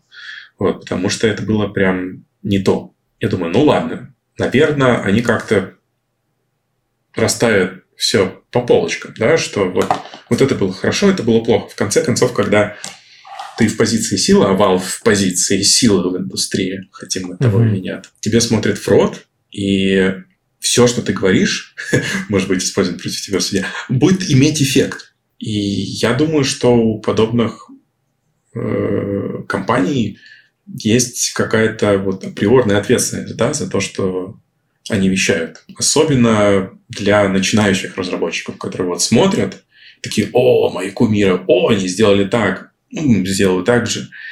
И я знаю уже людей, которые попробовали повторять за Valve, и это реально стреляло в ногу, а тогда еще таких подробных материалов не было. Летали только истории успеха.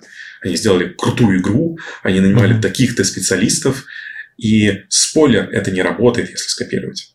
И в конце э, уже э, даже нет, не так, не в конце. Я об этом писал, но это надо проговорить, мне кажется, еще и по этому каналу. Там Гейб такой сидит, говорит, вот, я понял, короче, что мы оказались в ситуации, когда я приду к паблишеру, и паблишер может нам отрезать инвестирование, а мы все равно продолжим разрабатывать игру. Я знаю людей, директоров, которые смело принимали такие решения. Я знаю даже игру, на которой я не работал, но на которой я абсолютно точно знаю, что энное количество месяцев люди работали без зарплаты uh-huh. до релиза. И выпустили игру, и она очень известна, ее любят. Я не буду говорить, что это за проект, приличия ради. Э, кто, кто знает, тот знает. Я потом тебе в личку напишу. Э, я считаю, что это неправильно. Это растет как раз из решений, которые принимаются сверху. И когда ты такой радостно приходишь, такой из директорского стула, и такой, ну, ребят, мы должны там э, отказаться от э, мирских удовольствий там, в виде выходных, э, ну, это да, ну, тут нужно, сейчас я перебью, нужно понимать ну. про, типа, что мы говорим про Valve времен первого да. Half-Life, когда у них не было ничего. Сейчас у них exactly. бесконечное количество денег. Exactly. Сейчас они могут себе это позволить. Да, тогда они, возможно, вписались в это, и у них не было возможности сделать иначе, потому что не было индустрии, не было опыта, не было понимания. Дискуссионный момент, потому что все эти штуки и грабли были изобретены не в игровой разработке, в других индустриях они уже были. Но э, бог с ним. Смысл просто в том, что видео это никак не адресуется. То есть там это рассказывают просто хронологически. Вот тогда была такая ситуация, когда я пришел и понял, что если нам э, не дадут дальше денег, мы все равно продолжим разработку. И это говорит один человек – который глава студии. И вот это тревожный момент, потому что, видимо, не знаю, он хотел про это сказать, но ему как-то постеснялись намекнуть, что мы вообще-то не делали бы игру, если бы нам не дали денег. В общем, это надо делить пополам, и я этим словам обычно не верю, если это человек, который владеет студией. Потому что у него перспектива другая. Для него это типа а all-in. Кто, кто их издавал тогда? Они сами себя я издали? Не, я не помню. Нет, у них был Они кто-то, не могли кто не давал денег. Себя. Да, я, я не помню, кто. Надо будет посмотреть. Но я просто... У меня есть ощущение, что это было какое-то внутреннее решение Гейба, и оно потом в этом виде не возымело сил, но в другом. А вот в чем именно. Они уже сделав игру, начали нахрен пересматривать вообще все. Окей, я знаю много игр, где так делали. Дальше был Actung, потому что вот уже э, эту штуку озвучили рядовые разработчики, ну, которые тогда были рядовыми разработчиками. Uh-huh. Они сказали, типа, мы кранчили перед релизом год, и иногда спали по два часа в сутки. Я прекрасно понимаю, что это не та ситуация, где гиб такой сел, и ему с неба упало такой, если ты нажмешь эту кнопку, люди будут кранчить год. Нет, конечно, это так не могло быть. Никто не мог э, предвосхитить, что это будет год и что это будет именно кранч в таком объеме, да. Но надо понимать, насколько ты заряжаешь ребят, на которых тебя работают. Надо понимать, что есть ситуации, где необходимо выпинать человека э, с работы и сказать, все, чувак, типа, у тебя отличный коммитмент, ты большой молодец, но если ты сейчас дальше продолжишь, ты себя нахрен убьешь, а мне нужно, чтобы ты работоспособность сохранил. Я, благо, в какой-то момент столкнулся с лидом, который меня реально выпинал с работы. Сказал, типа, иди домой. Я такой, ну, я вот только-только тогда пришел на новую работу. Такой, о, уже кончился рабочий день, но я сейчас законищу прям, ух, какую штуку. Напишу об этом в общем чате, и мне скажут, да, молодец. Я написал, и единственное, что мне пришло, это от тех лида, иди домой. Я говорю, ну, у меня там... Он такой, иди домой. Даже не стал слушать, что я там залил. Он такой, завтра расскажешь. И, и все. И вот это был первый раз вообще за всю карьеру, когда меня что-то щелкнуло. Я такой, вот как. Не только я должен переживать за это, но еще люди, которые надо мной находятся. И это было прикольно. И вот тут меня просто разочаровало не то, что они рассказали о том, что у них был раньше. Это как раз хорошо, что они рассказали. Э, и максимально честно. И грустные лица при этом сделали. Ну, хотя бы так, да? Uh-huh. Но не прозвучало слов, что можно было без этого. Или что мы не могли, но сейчас можно без этого. И что так вообще-то неправильно. И что можно, не убивая людей, сделать игры. А еще можно скоп порезать и не убиваться в то, что мы сделаем игру вот ровно такого объема и никакого другого. Они же потом так сделали. Они сделали со вторым Half-Life так. У них был А, то, что проект. они эпизоды начали выпускать? А они распилили его на эпизоды. Они не укладывались и распилили на эпизоды. И не... Как там два поколения назад говорили, не, не ухайдакали друг друга, да, на этом. Uh-huh. Вот второй Half-Life, я бы хотел про него посмотреть, потому что кажется, что это процесс, который можно, у, у которого можно учиться. Типа вот большей части того, что там происходило.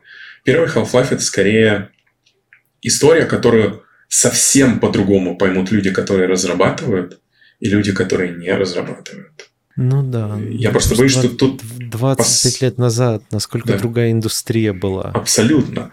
Да. И как... Это еще был переходный период, когда игры на нескольких дискетах могли выпускать. Mm-hmm. Дискетах, черт подери. Мы уже... У нас приводов нету для дисков, да, там дискеты. И вот я уверен, что после этой документалки появится э, энное количество молодых ребят, которые поставить себе целью когда-то сделать там, свой стартап игровой или э, инди-разработку какую-то сделать, или вообще под проект просто вести, и подумают, что надо так. Типа, без великих усилий нельзя сделать что-то великое. Вот это самый большой миф, который вообще породили 90-е и нулевые. И не только в играх. Э, там спасибо дядюшке Диснею за то, что у нас полная жопа мультипликации была. Типа там же реально каторга сколько документалок ну, да. про это сделали. Типа, вот, да, да, да. если я не буду джуном проходить через адище, я не стану великим мультипликатором. Нет, чувак, можно по-другому. Э, я всегда очень боюсь вот таких моментов, когда на большую, реально большую публику, сколько у них там миллионов просмотров уже. Это же реально вирусный а, ролик. Я, я, я сейчас вот посмотрел, у них за две недели 3 миллиона просмотров. Только за две недели. То есть через год там будет 10. И это жесть. Ну, то есть, вот, ну да, и... когда оправдывают э, овертаймы и кранчи, это ну... Не дают оценку, скорее. Да. Вот да. эта документалка, которая... То есть, там есть много документалок, например, не знаю, там про войну, где не нужен комментарий, потому что ты смотришь на кадр, и тебе жутко.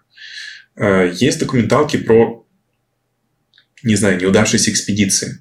И люди не понимают, как делать экспедиции. И там дают оценку. Типа, вот это плохо, а вот это хорошо. И вот здесь это так же, как экспедиции. Не все понимают, как делать разработку. Может, кто-то ее будет делать, но сейчас не понимает, как делать.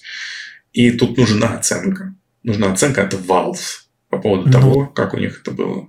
Тут, э, ну, в этом вот и проблема, что ты говоришь, что там нету оценки этого, но а, как это читается со стороны зрителя, вот типа, если бы я досмотрел его и не пытался это оценивать как-то критически, а просто посмотрел, смотри, это очевидная история успеха в этом фильме, что такие ребята, ничего не зная про, про игры, ну, условно будем говорить, собрали, сделали игру, которая просто все перевернула в игровой индустрии, да.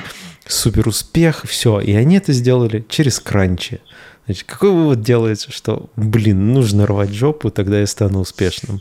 Ты гораздо лучше это сформулировал, чем я. Да, именно так. Это, то есть, как будто бы вот ты говоришь, что там нет оценки, но она, э, ну, типа, есть, выходит-то. И она неправильная, да. Там очень много да, говорят про то, что это история легенд. И это сразу дает желание да, да, перенимать да. этот опыт. Надеюсь, что сейчас будет не так, что второй Half-Life делался по-другому, и мы когда-нибудь про это узнаем. Когда-нибудь увидим третий. Нет. Э, но, кстати, про третий Half-Life. Я не прошел э, Алекс, э, но смотри, смотрел про него. И как будто бы, ну, нарративно он очень сильно намекает на то, что скоро что-нибудь будет. Ну, вот этой сцены да. в конце, которая там повторяет сцену из конца второго эпизода. Там, да, если без лишних спойлеров, не знаю, просто может кто-то будет смотреть, кто не пришел. Алекс — это не приквел. Ну да. Делайте какой угодно вывод. Там в начале игры нам показывали события, которые явно произошли до Half-Life. Но это на самом деле не прикол. Ну, на самом деле, очень похожим образом, как ремейк Final Fantasy VII. Это продолжение, а не ремейк Final Fantasy VII. Потому что там тоже концовка, в общем, все меняет. И ты понимаешь, что ремейк — это не название, которое дано игре из, э, как сказать, из-за ее наследия, типа она ремейкнула mm-hmm. старую игру, а потому что это то, как обозначили внутриигровое событие. Там уже происходит ремейк более да, да, да, значимых да. вещей по нарративу. И поэтому следующая игра будет называться Rebirth. Вот. Она не называется ремейк Rebirth, она называется просто... Rebirth, да. да. Потому что ремейк Rebirth — это отсылки к внутриигровым событиям, а не да. Вот, ее я очень продукта. потому что благодаря э, ремейку э, я в целом сильно полюбил э, Final Fantasy. В седьмой в оригинальный я, конечно, играл на свече, еще пробовал играть, но э, не знаю, не то чтобы сильно. По-моему, Мидгард... Ой, Мидгард. Какой Мидгард? Как он там называется? Я забыл уже. Ну, как-то так. Да, какой-то там Мидгард. Я не помню, точно не помню, как он называется. Прошел чуть-чуть дальше. Ну, это часов 7, наверное, 8 и все. Вот. А прям с ремейка очень понравилось, и 16-й а, понравился тоже. Да, 15-й как-то мимо прошел. Но он раньше выходил сильно тоже. Не, ну, не такой типа бойс-банд на да, да, Кадиллаке, да. ну, на любителя. Единственная моя личная претензия к 16-му Final Fantasy, они очень мало дают играть в начале. Да. Три часа бесконечных кат-сцен, и ты... Я, я просто в нее начал играть, такой, знаешь, как там, ну, вечером, что-то дав, давно в нее хотел поиграть, а, и там у меня есть друг, который а, очень сильно любит а, Final Fantasy. А, он ее прошел и супер нахваливал, я такой думаю, блин, круто, сейчас сяду поиграть, там битвы крутые будут. И три часа ты просто сидишь вот так вот там. Да, начало очень долго раскачивается. Да, но стоит того, безусловно. Я, кстати, в нем начинал New Game Plus, интереса ради. Там mm-hmm. можно скипнуть кусочек начала до... Сейчас, я точно тебе скажу. Наверное, до Там... появления в пещере, в пещерах в этих. Нет, Когда... нет. Нет. Э, до, до битвы с, э, с девчонкой.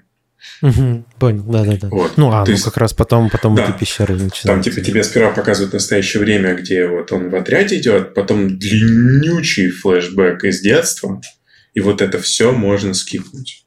О, это очень хорошо. Безумно сложное начало. Я бы не выдержал его второй раз проходить. Да. Я его прошел в демке, вот этот пролог я прошел в демке, и когда я купил полную версию, я начал с того же места, я такой, да. Я тебя очень понимаю, да. Идеально э, мы закончили эту тему, и чтобы перейти к другой, про долгий порог входа. Я тут недавно mm-hmm. подумал, вот мы планировали, там одна из первых наших тем, которую мы не затронули в прошлый раз, поговорить про open world и почему mm-hmm. тебе не понравилась Зельда. А, Она мне понравилась, но у меня есть претензии. Заход такой. Я по ощущениям а, типа, вот научился играть в Зельду, чтобы я... Ну, вот э, мы говорим про последнюю сейчас. Часу на сороковом, наверное. Ну, типа, я вот понял, что я понимаю, как работает этот мир. Я там могу что-то там не бояться экспериментировать, прыгать там туда-сюда, все. И, блин, а до этого ты просто не можешь нормально играть в эту игру просто потому, что ты там не знаешь всех механик, во-первых. Ты боишься что-нибудь пробовать новое. А она же про то, что ты должен такой сразу залетать куда-то там, не знаю, палку прикрепить к другой палке и из этого сделать какую-нибудь супермашину и мчать, покорять мир. А до этого момента тебе нужно ну, я не могу сказать, что там 40, 40 часов у меня прошли скучно как-то, но просто вот на самом деле она сильно меняется, когда ты понимаешь все механики, а она настолько масштабная, что чтобы понять эти все механики, тебе нужно потратить бесконечно много времени. Угу. И это, да. вот это, это хуже, чем интро на три часа. Это восточный геймдизайн во всем. Вот, in a nutshell просто. Потому что mm-hmm. один из его основных принципов... Это не то, что какая-то академическая штука, просто исторически так сформировалось, что на Западе, несмотря на то, что, кстати, вот на руки бандиты игральные автоматы были супер популярны на Востоке, угу. вот эта манера игральных автоматов в начале объяснить правила игры и потом давать проходить, она устаканилась на Западе. Тебе вначале преподносят туториал, обучают и отпускают. Угу. А на Востоке, как ни странно, сохранилась другая штука, что тебя знакомят с механикой только когда она нужна. И поэтому, как сейчас помню, Metal Gear Solid 5, Phantom Pain, последний обучающий интерфейс с подсказками я получил на 35-м часу. Я вот прям такой, не может быть, мне все еще дают новые механики. Сколько часов я прям? 33, ни хрена себе. И это прикольно, потому что в случае с Phantom Pain это ведь очень переусложненная игра по механикам. Там их очень много. Там ну... база, все кор-механики при перемещении за Снейка по, по открытому миру, их же очень много. И когда кому-то это просто начинал рассказывать, их глаза просто на лоб лезли, потому что они теряли нить повествования. И, и здесь в Зельде похожая история. Там много механик. Тебе объясняют э, просто через какие-то игровые ситуации, которые появляются сильно позже начала.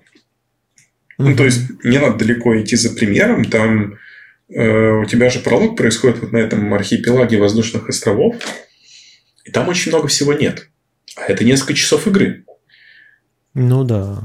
И только после этого тебя знакомят там с Нет, с крафтом тебя знакомят уже там с э, нормальными торговцами, которые прям, ну, реально расходники продают. С лошадьми вообще знакомы сильно позже, чем в первой части. Потому что в первой части тебе буквально ты сходил с плато, тебя посылали в деревню, и такие, возьми лошадь в этой деревне. Ну, или примерно так было. А здесь uh-huh, uh-huh. до момента, когда я получил лошадь, там столько прошло, что прям... У-у-у. Ну, у меня получилось так, что я заметил, ага, там появилось что-то рядом с конюшней, но тут у меня квест-маркер по сюжету прям рядом, и там дырка в земле, и ты попадаешь... Простите, если для кого-то это до сих пор спойлер. Вообще в какой-то отдельный мир под землей, который под остальным миром, и где все хочет тебя убить, примерно как Австралия. И там я провел больше всего времени в этой зелье.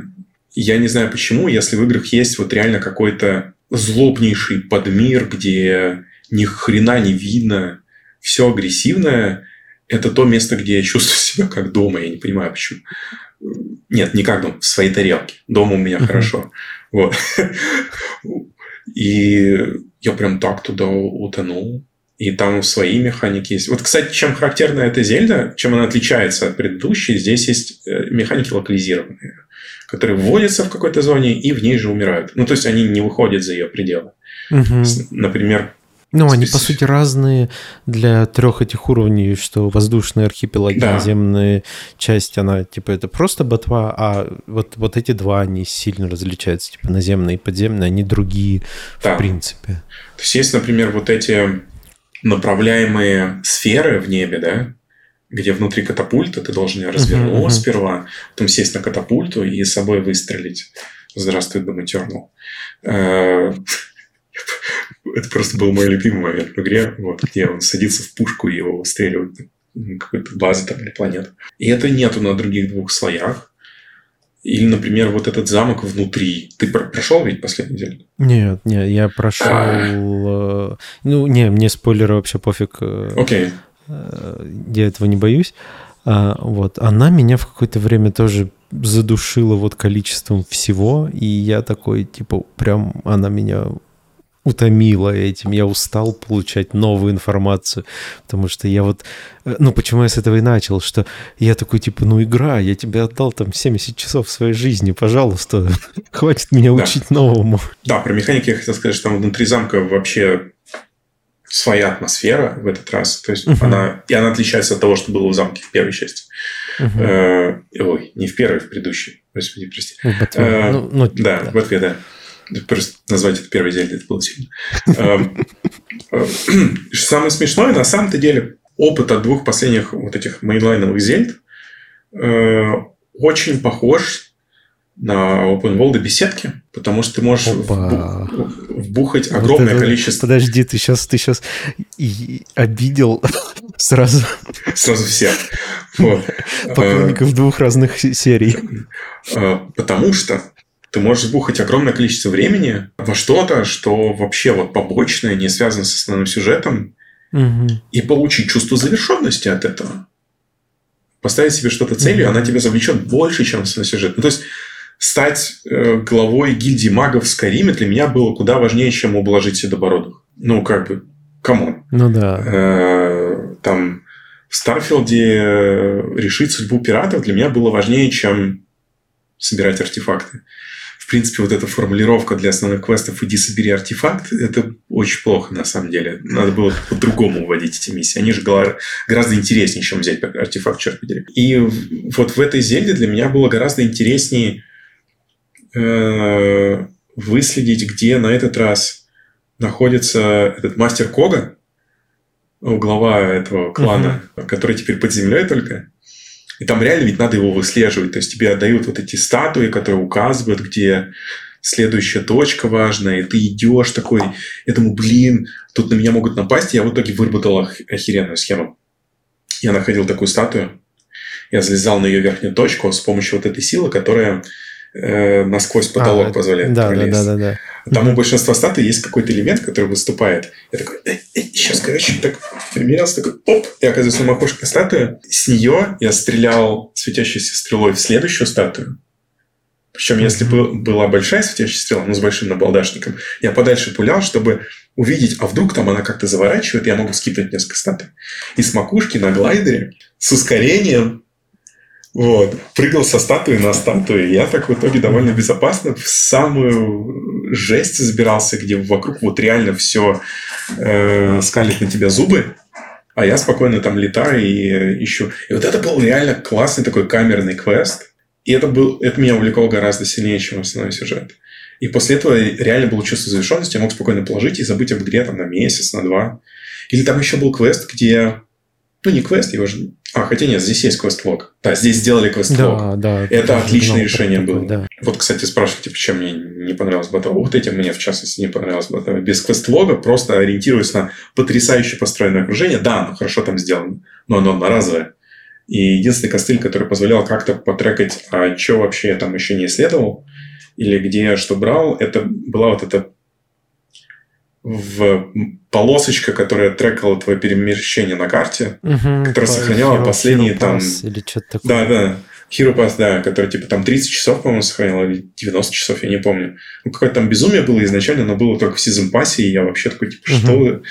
Ну, в общем, странно. Во втором ты просто заходишь такой, о, у меня квесты дропнутые, я вот поэтому пойду. О, маркер, ни хрена себе. Вот. Ну, то есть, да. хоть есть разница между тем, чтобы сделать тупые маркеры, потому что я помню, что их очень ругали после Скайрима, и тем, чтобы сделать игру недоступной для возвращения. Вот ботва, она недоступна для возвращения. Если я туда вернусь, я просто ужаснусь от того, что там есть, и не пойму, что мне делать. Ну, в... нужно только заново начинать. Да. Потому что нельзя там, типа, э, пройти ее там после перерыва в месяц, ты просто ничего не вспомнишь. А, да. И все, да а в, как в тетку, в тотку Tears of the Kingdom, я смогу вернуться. Причем еще важно, в Tears of the Kingdom гораздо больше а. дорог, б. указателей. Угу.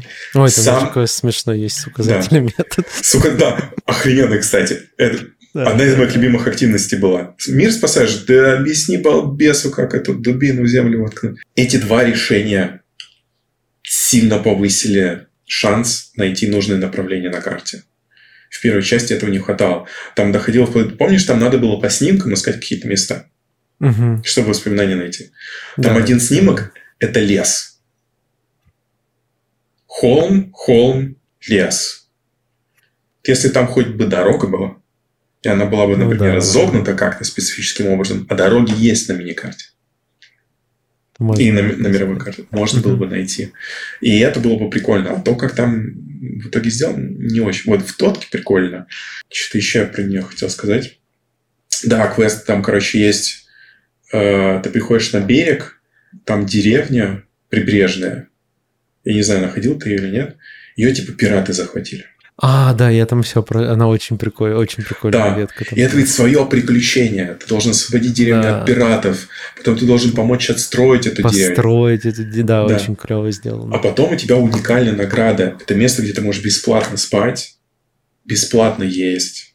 И ты там типа свой, и ты такой, о, я стал для кого-то героем. Уже все, есть кто-то, кого я спас. Типа, made my day. Я готов бросить игру после этого как, как, собственно, да, в играх в сетке. Это, на самом деле, довольно прикольное явление, когда побочный контент может стать для игрока ценнее, чем основной. И это клево, это про погружение, про иммерсивность. Но тут вопрос с количеством механик, которые есть в Зельде, вот в последней. Для меня огромная загадка, как можно подружить такое количество механик и способов сделать там одну задачу, не знаю, там нужно до какого-нибудь сложного места добраться, ты можешь добраться триллиону способов в этой игре. Как это задизайнить все? Типа, ну, вот как ты рассказал, что ты там можешь подлезть под какой-нибудь камушек и использовать эту суперспособность пролазить в потолок, да. или там ты можешь построить, не знаю, огромный какой-нибудь мост, поднять его, опустить, промотать назад, залезть на это, в это время на него, и, и ты там же. И вот таких вариантов, как это сделать, их там очень много. И как все это заставить работать, это же ну, просто какая-то mm безумно огромная работа. Абсолютно. Знаешь, у игр Nintendo есть такая хитрость, и вот я ее понял на, на Mario Wonder как раз. Угу. Там ведь уровни некоторые, даже если не принуждают тебя брать э, какой-то бэджик, какую-то механику конкретно, есть те, которые принуждают, а есть те, которые нет. Вот те, которые ну, есть, нет, которые рекомендуют, там бывает такое, что типа есть, рекомендованные, да. да, да, да. Но даже в тех, в которых нет рекомендованной, там бывает так, что ты визуально, пройдя один раз, абсолютно четко считываешь, какая механика здесь нужна, какая была бы максимально полезна. Uh-huh. И вот ведь какая штука. Есть уровни, которые, в принципе, игнорируют большинство механик опциональных. И в Зельде на самом деле так же. То есть там есть зоны, которые... Ну, Начнем с того, что весь Tears of the Kingdom на самом деле проходится без конструктора. Ну да, это вот как раз про, про это, про то, что там Зельду, ну как и Ботву, и э, Тотк, его можно пройти с палкой. Ну, да. Эта идея там осталась. Там есть отдельно взятые места, где прям говорят, типа, собери вот что-то, но в большинстве мест это просто дает шорткат. То есть там был, есть, например, место, где надо собрать голема по кусочкам, есть, типа, несколько пазлов, где разложены в качестве наград его куски. Тебе их надо положить на платформу, которой mm-hmm. надо приделать колесики или там двигатель, и это крылья, и быстро доставить до нужной точки. Но ты можешь и не так это сделать. Ты можешь сделать это дольше, просто вот это типа выгодный вариант. Но меня не покидало ощущение в огромном количестве локаций, что конструктор это просто гиммик. То есть это просто то, что дало игре невероятную виральность, но кажется, что это довольно изолированная штука. То есть, да, там почистили карту, чтобы сделать удобным Нужно перемещение на колесах. Да. да. Э, сделали пропасти, через которые не стали в этот раз везде протягивать мостики потому что ты можешь собрать какой-то крокозябру и по ней проползти или пролететь. И в целом плотность карты снизилась. На uh самом деле, точек интереса меньше, они дальше друг от друга. Ну и, и плюс вот... они еще теперь по высоте, по, по, как это сказать, по глубине да. растянуты сильно. Да, да, растянуты, по, разбросаны по трем слоям. uh Иногда требуют прицельного путешествия между этими тремя слоями, что прикольно. Там ведь можно, на самом деле, из подземного мира в конкретных точках, э, как это, прыгнуть в потолок и переместиться на поверхность. Прикольно. Да, и э, таких точек немного, но они есть. И это прям э, классно. Э, но это вот, знаешь, типа вот мы сделали механику, и вот, вот тут мы ее поддержали. Угу. Э, у меня не было ощущения, что эта игра сделана вокруг конструктора для конструктора. Либо это какое-то волевое решение, которое было принято, когда уже был на руках конструктор, либо они его все-таки довольно поздно финализировали и не решали сделать игру вокруг него. Вот мне кажется, больше второй вариант. И поэтому мне, с одной стороны, радостно, что там есть чем поиграться, и таких механик много новых, да, можно там, не знаю, реактивный воздушный шар сделать, можно ракету, можно сделать, не знаю, колосса, который будет долбить дубины гоблинов, там, не знаю, ну, что угодно. Как это? Эхолоты, вперед! Там был такой старый мультик 90-х, Экзосквад назывался. Там был сратый перевод на русский. Эхолоты. Ну, можно, да, даже такую штуку сделать. Но меня пугает то, что людям понравилось, что из Зельды сделали Майнкрафт. То есть, как бы полная песочница, где тебе просто насыпали кучу инструментов и вообще не гайдят, это все-таки специфичный жанр. И Зельда изначально не про это. Зельда про то, чтобы каждую игру менять кор-механики и вокруг них делать handmade контент. Вот Зельда очень долго а, про это Ну, а тут относительно ботвы они кор-механики вообще никак не поменяли. Это, типа осталось, э, осталась ботва, но добавили еще вот такой кусочек. Сделали отдельную систему. Да. Сделали отдельную систему и добавили больше модификаторов к механикам. То есть есть mm-hmm. костюмы, которые теперь более качественно меняют, как у тебя там стамина работает, как шок работает, как э, твоя реакция на всякие хазарды в окружении работы, там, не знаю, горячий воздух, теплое солнце, холодный снег. Вот, в общем, да. Вот, кстати, на самом деле противостояние агрессивным средам, которые иногда вообще никак не визуализированы. То есть ты просто переступил границу и такой, о, внезапно меня убивает воздух. я это не очень оценил в двух последних Зельдах. Не знаю, я играл в Link's Awakening, ремейк который. Я понимаю, что это не идеальная Зельда. То есть там я ее дропнул, она не удержала меня до конца, но она прикольная, и она совсем про другое. И она меня не душит вот этим, типа, мы добавляем какое-то взаимодействие на тебя из ниоткуда, которое ты никак не видишь, но линк потеет, и ему плохо. Или там, мы тебе даем миллион деталек Лего, собери монстра и сломай локацию. Старые Зельды все-таки они больше такие приталенные, что ли. Вот uh-huh. это, мне, это мне больше нравится. Здесь просто пролог меня очень демотивировал в тотке, потому что там первые же вот эти интерьеры пазловые, где тебя учат там куски пола соединять, вот эти платформы, да, там вагонетки всякие ездят. Как сейчас помню, комната из стены в стену... Ой, э, кресло дает дуба. Э, из стены в стену едет вагонетка, и пропасть, и надо что-то с этим сделать. Там остановить вагонетку, там uh-huh, через нее uh-huh. как-то пролезть, или просто мост сделать. Я такой, блин, но она же откуда-то едет и куда-то едет. И я собрал конструкции, которые позволили мне не только ее остановить, но залезть туда, откуда она появляется, туда, куда она в итоге прибывает. И у меня была такая фрустрация, когда я понял, что появляется она, она просто спавнится, короче, в вертикальном колодце, падает на эту рельсу, потом катится до конца, там рельс обрывается, и, и она падает в другой колодец. Да. да, я такой... Но тут же идеальное место под судук. Мне только что объяснили, что эти штуки можно соединять, а я додумался туда залезть, и мои усилия никак не... У меня нарциссическая травма, как говорил Гейб. Была в прологе Тотки. Что мне в нем понравилось, ну, если так э, про огромное количество контента, что в какой-то момент ты понимаешь, где его искать, в том смысле, что э, сейчас я криво, наверное, сказал.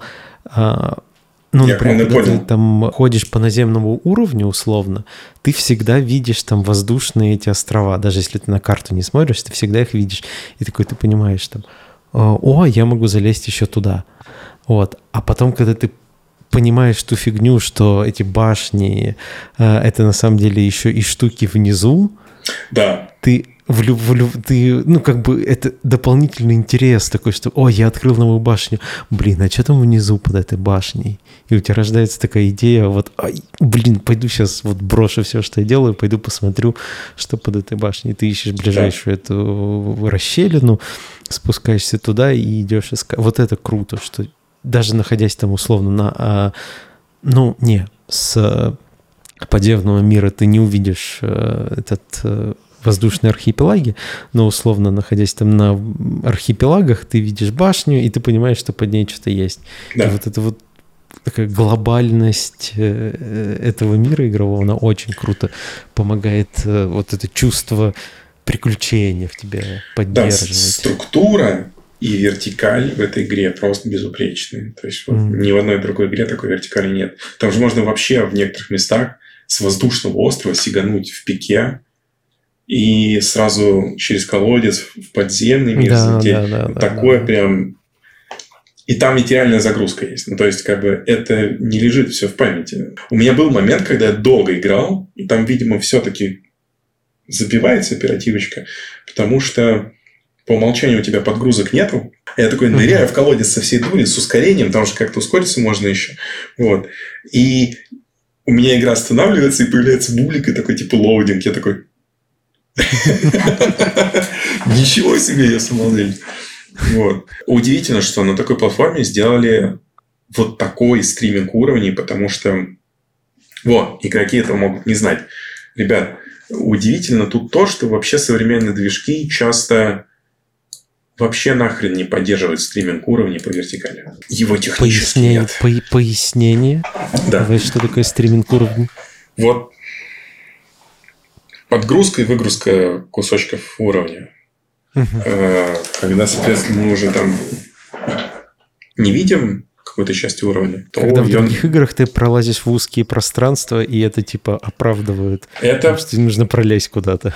В частности, да, такие места нужны для, для, для упрощения стриминга, чтобы не было загрузочного экрана. Поэтому, собственно, это вызвало поднятую бровь в том же Калиста протокол, потому что не было ощущения, что там столько данных, что надо прям так часто э, подгружать все. Вот. Но на, на самом деле, скорее всего, так и есть. Там есть просто очень неоптимизированное решение. Неважно. Обычно стриминг работает в плоскости. И это значит, что э, мы можем подгружать кусочки карты э, только в плоскости. А по вертикали mm-hmm. мы никак не контролируем, что подгружается. Есть игры на Unreal Engine известные, AAA, которые эту проблему вообще не решили. Сделав при этом локации с пещерами, там вот это все. Мой любимый пример это Days Gone про байкера в зомби-апокалипсисе. Да, да, да, я помню, да, да, да. А, и там есть места на карте, где пещера зомби, и там днем зомби э, спят в пещерах. И ты можешь э, над такой пещерой зайти на холм, чтобы с видом сверху ты на тех же координатах был, что и зомби. Угу. Пострелять. Ты увидишь, что зомби проснулись. Над ними появятся маркеры. Они отметятся на мини-карте, и они будут пытаться найти к тебе путь но не найдут, потому что днем у них нет навигации по, по, по внешнему пространству. По крайней мере, у тех, которые в этих пещерах. Э, и как бы они просто будут там толпиться, орать и ничего не делать. Вопрос, а нахрена они вообще реагируют, если ты находишься в зоне, которая вот семантически никак не, не связана с пещерой? Можно же было бы их выгрузить, потому что находишься в координатах, где эти зомби. А, то есть, ну, то есть игра не нужно их держать у себя в памяти, да. Да, потому что они по вертикали не выгружают их. Ага. Они не могут это сделать. В Unreal, на котором они это делали, эта задача не решена, а решать ее дорого. Э, и поэтому, э, как это, то, что, кстати говоря, то, что вы можете без загрузок спуститься в подземный комплекс в Atomic Heart, и при этом в памяти не будет лежать весь гребаный открытый мир после этого. Это большущее достижение uh-huh. ребят, с которыми вот я работал видел, как это разрабатывали. И там, там реально очень много мыслей в это пошло, инженерных. И очень много труда. Э, и когда я вижу вертикальный стриминг в Зельде на свече, у меня глаза на лоб лезут. Это прям... Мощности слабее айфонов каких-нибудь в ну, разы. Просто такую логику надо делать. Ее нету из коробки нигде. Mm-hmm. И как они ее сделали. Это не то, чтобы какой-то прям супер бином Ньютона, учитывая то, что движок их, а не, а не чей-то. То есть, uh-huh. как бы полный доступ ко всему, они знают, как оно работает. Но это круто. Потому что в силу того, что инструмента нормального на рынке нет, мы уже все приучены к тому, что игры по вертикали не стримят ничего. У нас даже, когда э, ребята дизайнят какие-то открытые пространства, им в голову не приходит сделать там трехслойную пещеру, да, потому что этого нету в играх. Не делают это. Кроме игр про, про кирки и гномов в космосе. Вот, там я получал колоссальное удовольствие от того, что я брал того самого гнома, у которого буры на обеих руках. А как называется? Space? Дипро Галактик. А, да, да, да, Дипро Галактик. Дипро Галактик, да. И я брал гнома, значит, с э, дварфа, да, с двумя бурами на руках и выполнял примерно никакие функции, пока мы достигали цели. Но когда начинался таймер, и у всех начинала сжиматься пятая точка, я такой, все, ребят, сейчас я все порешаю. Я просто такой открывал карту, где цель, встал к ближайшей стене и напрямую нахрен буравил, короче, прям туннель к, к выходу. Вот, пока остальные ребята отстреливались от монстров сзади. Вот это была игра с вертикалью, вот это я понимаю. Там такие паутины потом из этих туннелей, что прям... Ах, хорошая игра. У нас чувствуется ссылок на игры будет в этот раз в описании. Да, прям. мы в этот раз как-то очень много игр э, слишком разных обсуждаем. Да, классно. А, да, да, да, это очень клево. Все, ты выговорился про Зельду? Еще что-нибудь есть наболевшее? Нет, я не буду больше про Зельду. С меня хватит, пожалуйста. Но э, вопрос про открытые миры, э, такой более общий уже, не конкретно про Зельду, а в целом. Какие на твоей памяти, ну, не, не очень, наверное, грамотно будет спрашивать лучшие. Ну, такой самые, самые хорошие для тебя, ну, вот персонально тебе, которые открыты. Пусть они могут быть там кривые какие-то со стороны, не знаю, геймдизайна, level дизайна, чего угодно, но вот ты, ты такой, блин, я люблю этот открытый мир, хочу в нем жить. Что для тебя вот такое так, максимально личное, да, не техническое там нет. Хороший вопрос. Мне очень нравилась карта Цусимы. Угу.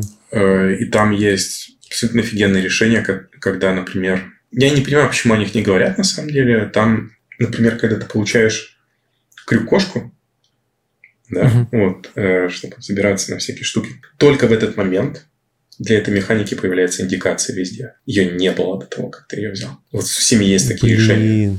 Да, я не думал про это. Там, там помнишь, там пинки такие торчат часто сбоку. Да, да, да, да, да, да. И только после того, как ты подбираешь крюк-кошку, на них появляются цветные ленты. А, ну то, что в каком-нибудь Horizon сразу все в желтый покрашено. Да.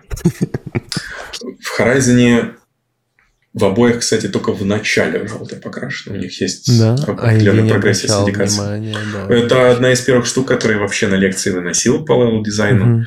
Я не уверен, кстати, что у меня это где-то в публичном доступе есть.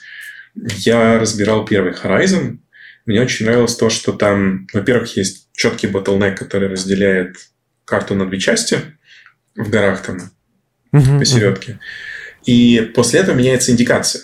Э, во всей первой зоне все интерактивные элементы окружения желтые.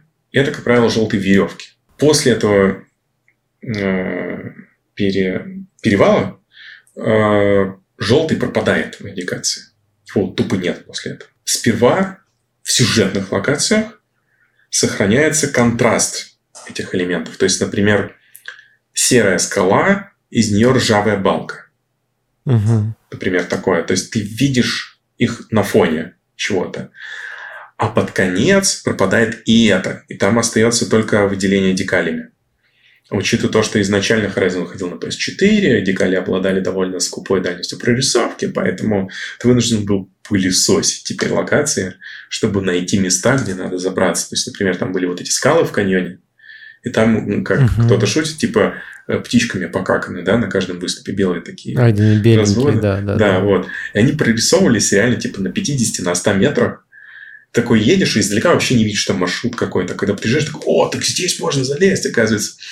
И начинал прямо уже выискивать глазами. Но да, у них вот есть прогрессивная индикация. Сперва тебя прям учат, учат, ведут за руку, а потом убирают индикацию. Это, такое очень мало кто делает.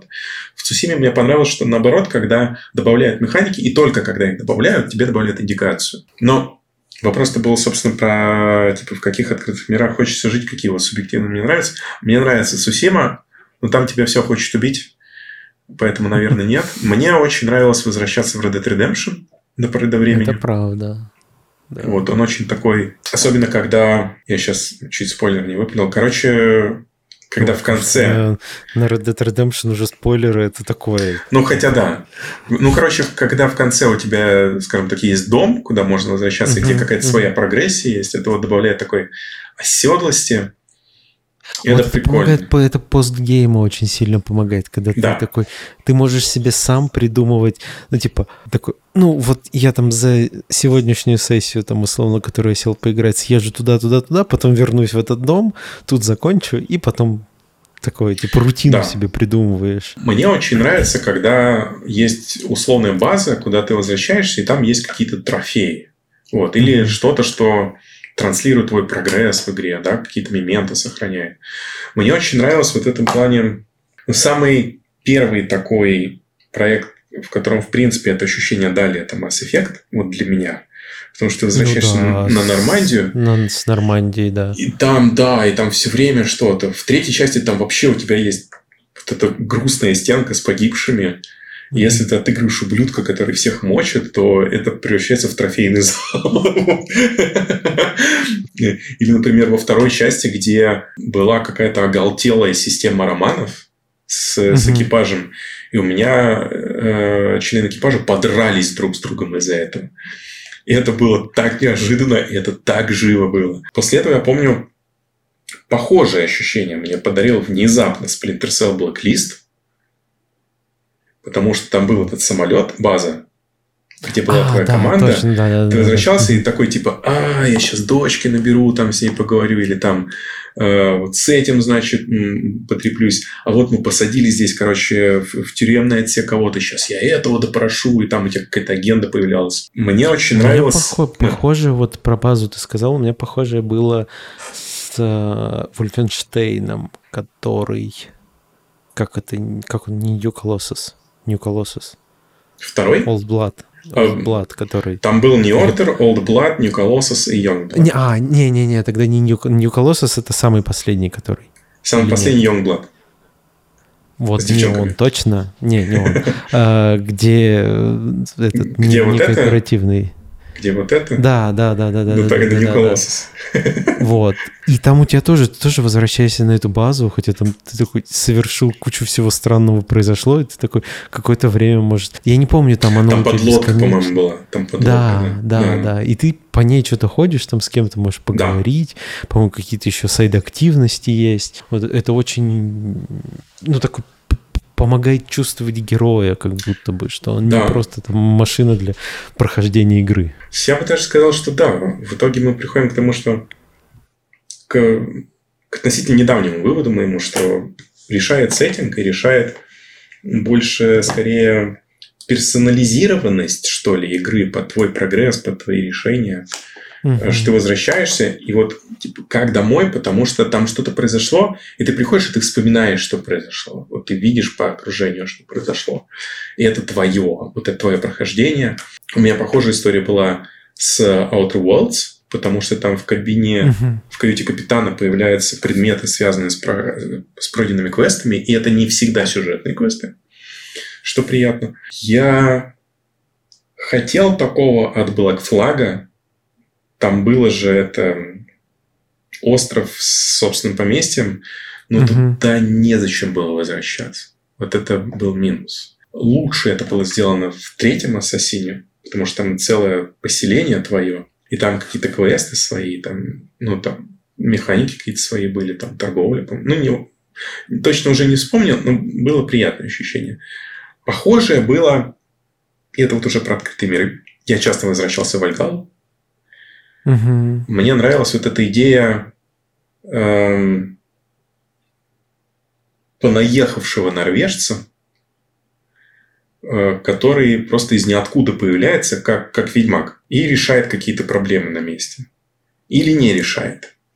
Мне еще очень нравилось то, что там они очень много сделали сайдов, которые разовые, которые они э, назвали World Events обозначали специальной иконкой, и они, как правило, были длительностью в 5-7 минут, не больше. И это прям самостоятельная история была.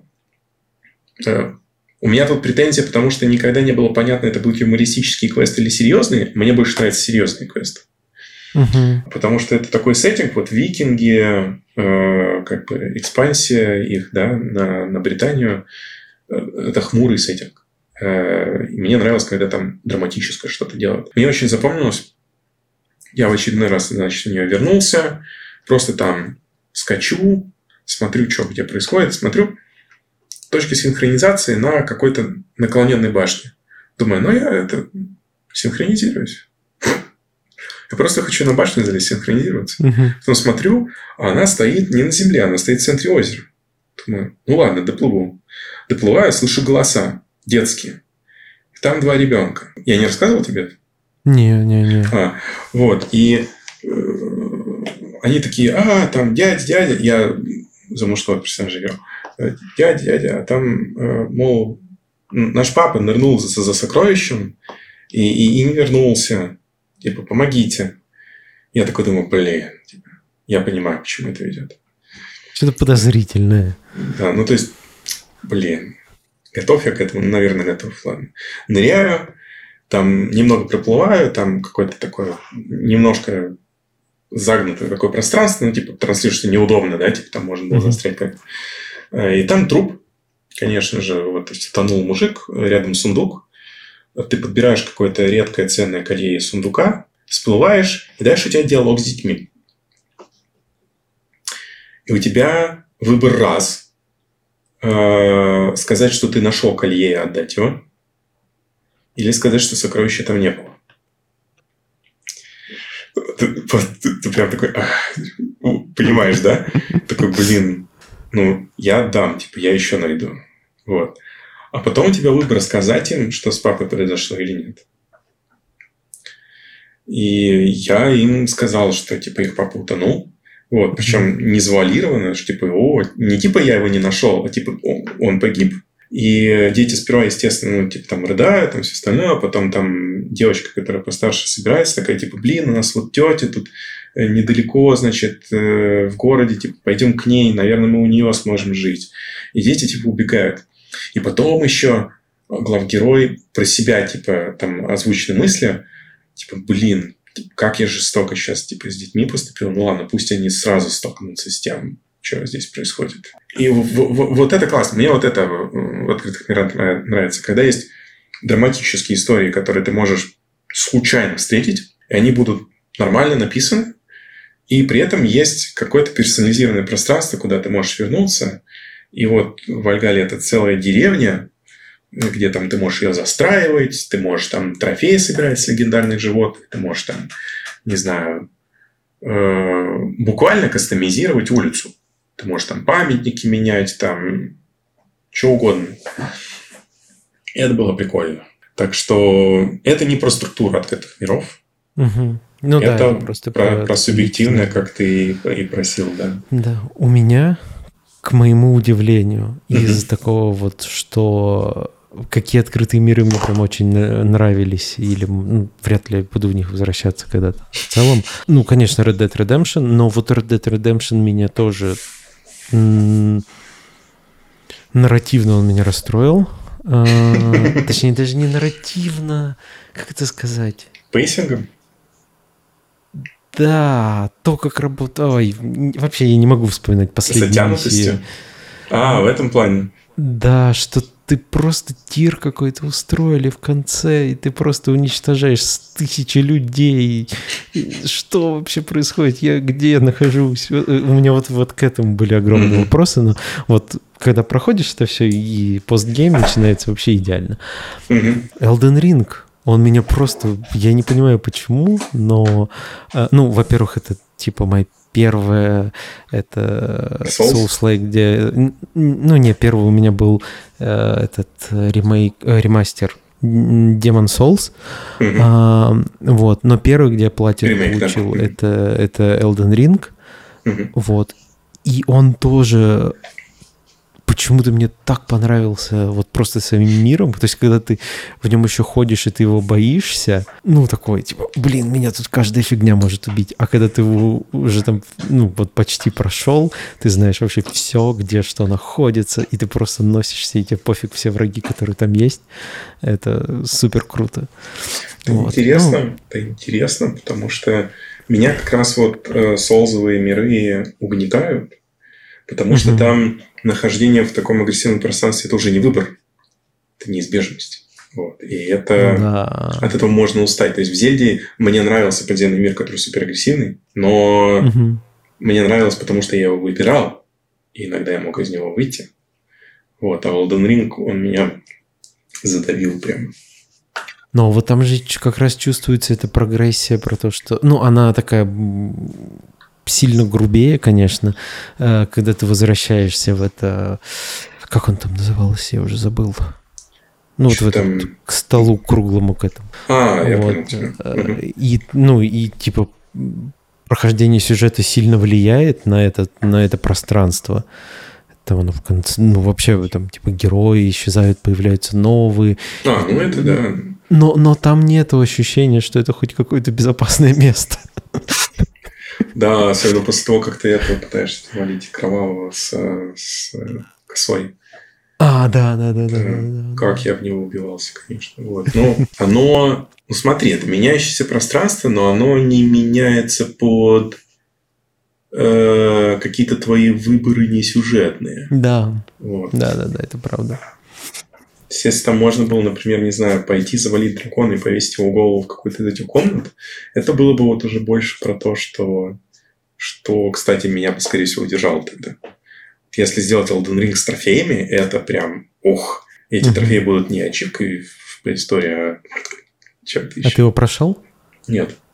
Я дошел до... Я вошел внутрь города, Угу. и вот там уже дропнул.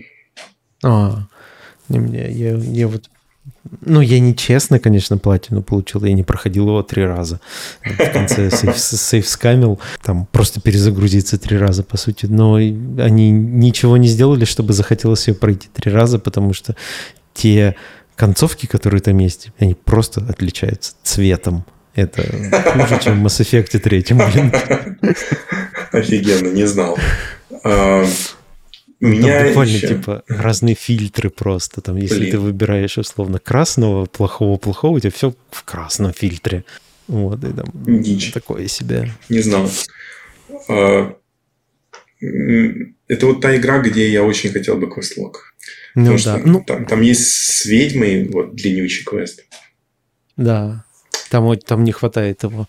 Там, а, ну, это опять же, мне кажется, вот про такие странные особенности. Ну, во-первых, странные особенности в целом э, этих соусборнов всех. О, да. А, как жанра. И особенности именно этих медзаковских игр. Ну, угу. в целом всей, всей, всей студии. Ну вот хотя этот я не играл, но говорят, что очень хороший Armored Core 6. Да, я прошел. Хороший? Да, отлично. Я до этого никогда толком не играл в Armored Core. Но как бы э, я... Э, как это? Меня многое связывает с жанром меха-шутеров. Угу. И каким-то образом я прошел мимо Армадкора. Мне кажется, я его когда-то пробовал на консоли. Но это было очень давно. А, а здесь прям затянуло. Мне очень... Э, не все это оценили, это не популярно. Мне очень понравился нарратив. Там, там он есть. Это уже да, хорошо. Да, там он есть. Это же... Слушай, шестой Armor Core это же э, просто последовательная череда уровней. Угу. И у тебя между этими уровнями брифинги и какие-то события внутри миссий. Э, проблема только в том, что там игра разделена на акты, и в первом акте тебе не то чтобы дают причину слушать все это – то есть там ни, ничего такого, вот, никакого геймченджера в этих брифингах нет. Если ты просто хочешь как-то сориентироваться получше, то тогда ты начинаешь вникать. Потом внезапно все меняется после первого босса.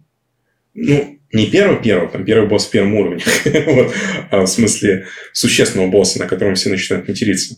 Как же его звали? На Б как-то. Б, Б, Б, Б, Б, Б. Ну ладно, кто играл, тот знает. Э, страшная хрень, в общем. Там все меняется, и вот в этот момент захватывает, такой, блин, мне теперь интересно, что дальше будет. И прям до конца захватывает. Мы разбирали с коллегами кривую сложность, и мы ее окрестили словом «шипито», э, потому что она на первом прохождении, барабанная дробь на первом прохождении, она супер неконсистентная. И понятно, что в играх Фромов ожидаешь какой-то спайк сложности, типа там легендарная безглавая макака в Секера, в которой mm-hmm. все горели, по-моему. И она так много контента отсекала, если ты ее не прошел. Эм, или какое-нибудь какое моление в Elden Ring, да? Ну да. Вот. Это все понятно. И как бы в Armored Core есть свое моление. Ну, моление есть. не отсекает никакого контакта, контента почти. Насколько ее вообще можно не заметить. В том, типа, если ты про нее не знаешь, там же, типа, это абсолютно опциональный кусок. Куда я не знал, что она опциональная. Да, она вообще не обязательная. А, ты можешь пройти игру спокойно, ее скипнув. Не то, что скипнув, не найдя. Я понял, если да. не изучать. Прикольно. Вот тут есть свое моление, Э, в отличие от оригинальной молении. Это можно забрутфорсить, если знать как. Но, помимо прочего, тут есть парочка других существенных спайков сложности, которые никак нельзя обойти. Э, и надо просто преодолеть. Нет, там есть выгодные сборки. Там хорошая кастомизация меха. Угу. И справедливости ради там дают кастомизировать даже...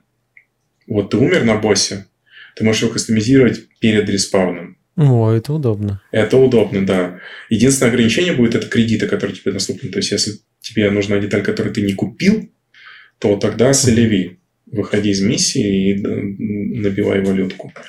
Задонатить нельзя. Вот. Core хороший. А вот когда ты его уже перепроходишь, и, опять же, сюжет рассчитан на три прохождения, потому что там меняется что-то в рамках трех прохождений, угу. на каждом прохождении. Там миссии дополнительно анлокаются. Часть на втором прохождении и много на третьем прохождении. И новые перспективы видишь, и концовки другие. А, вот начиная со второго а, забега, кривая сложности гораздо адекватнее. То есть они, расщ... они, видимо, сперва сделали вот со всеми миссиями прогрессию. А, потом, потом обрезали. А потом обрезали. И получилось, что на первом прохождении у тебя прям какие-то нелепые скачки сложности получаются. Но она хорошая. Любопытно. Она очень интересная. Нужно, да, тоже нужно будет посмотреть. А, да, я посмотрел э, список вопросов в чате. И из 12, э, которые были в изначальном списке, и потом штук 7, которые мы добавили после, мы обсудили два. А, ну это уже неплохо. Это неплохо, да. Ну, у нас есть два сценария. Мы можем по ним побежать, или мы можем в том же... Хорошо. Я тоже согласен отвечать в нашем темпе.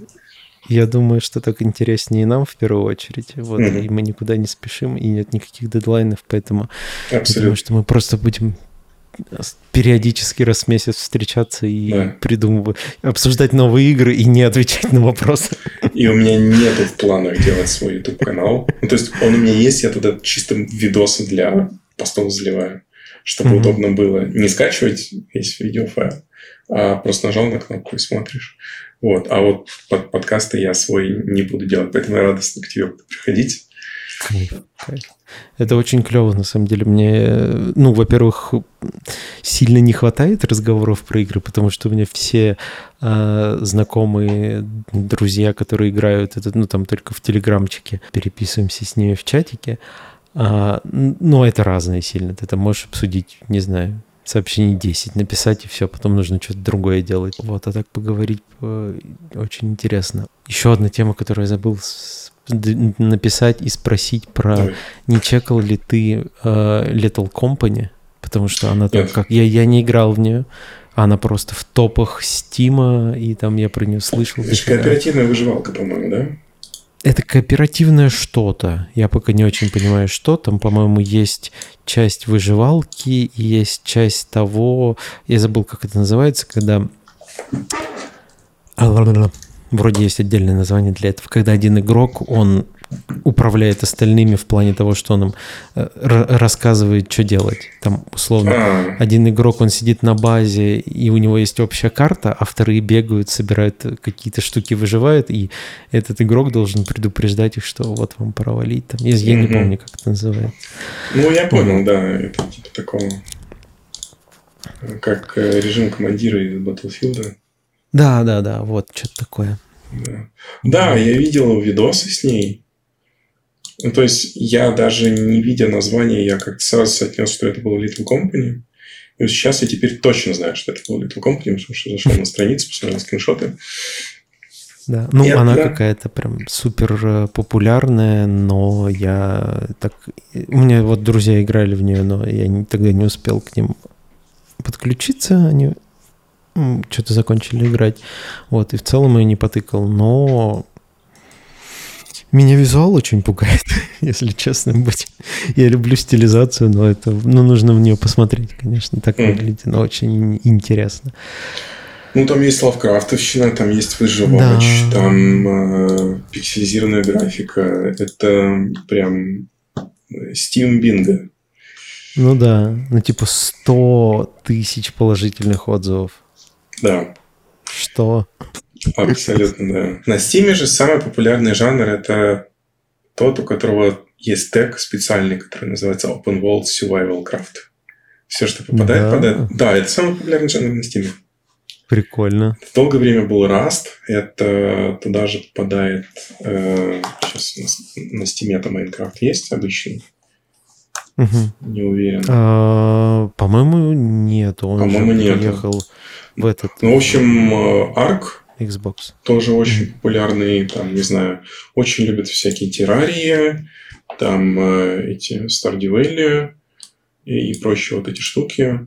В общем, все, что под это попадает, оно автоматически ну, не автоматически, но часто может срубить очень хорошую аудиторию на стиме. И это прям бьет все пункты, мне кажется. Поэтому я могу где-то ошибаться, но я не вижу сюрприза в том, что такая игра взлетела на стиме. Ну, в целом, да.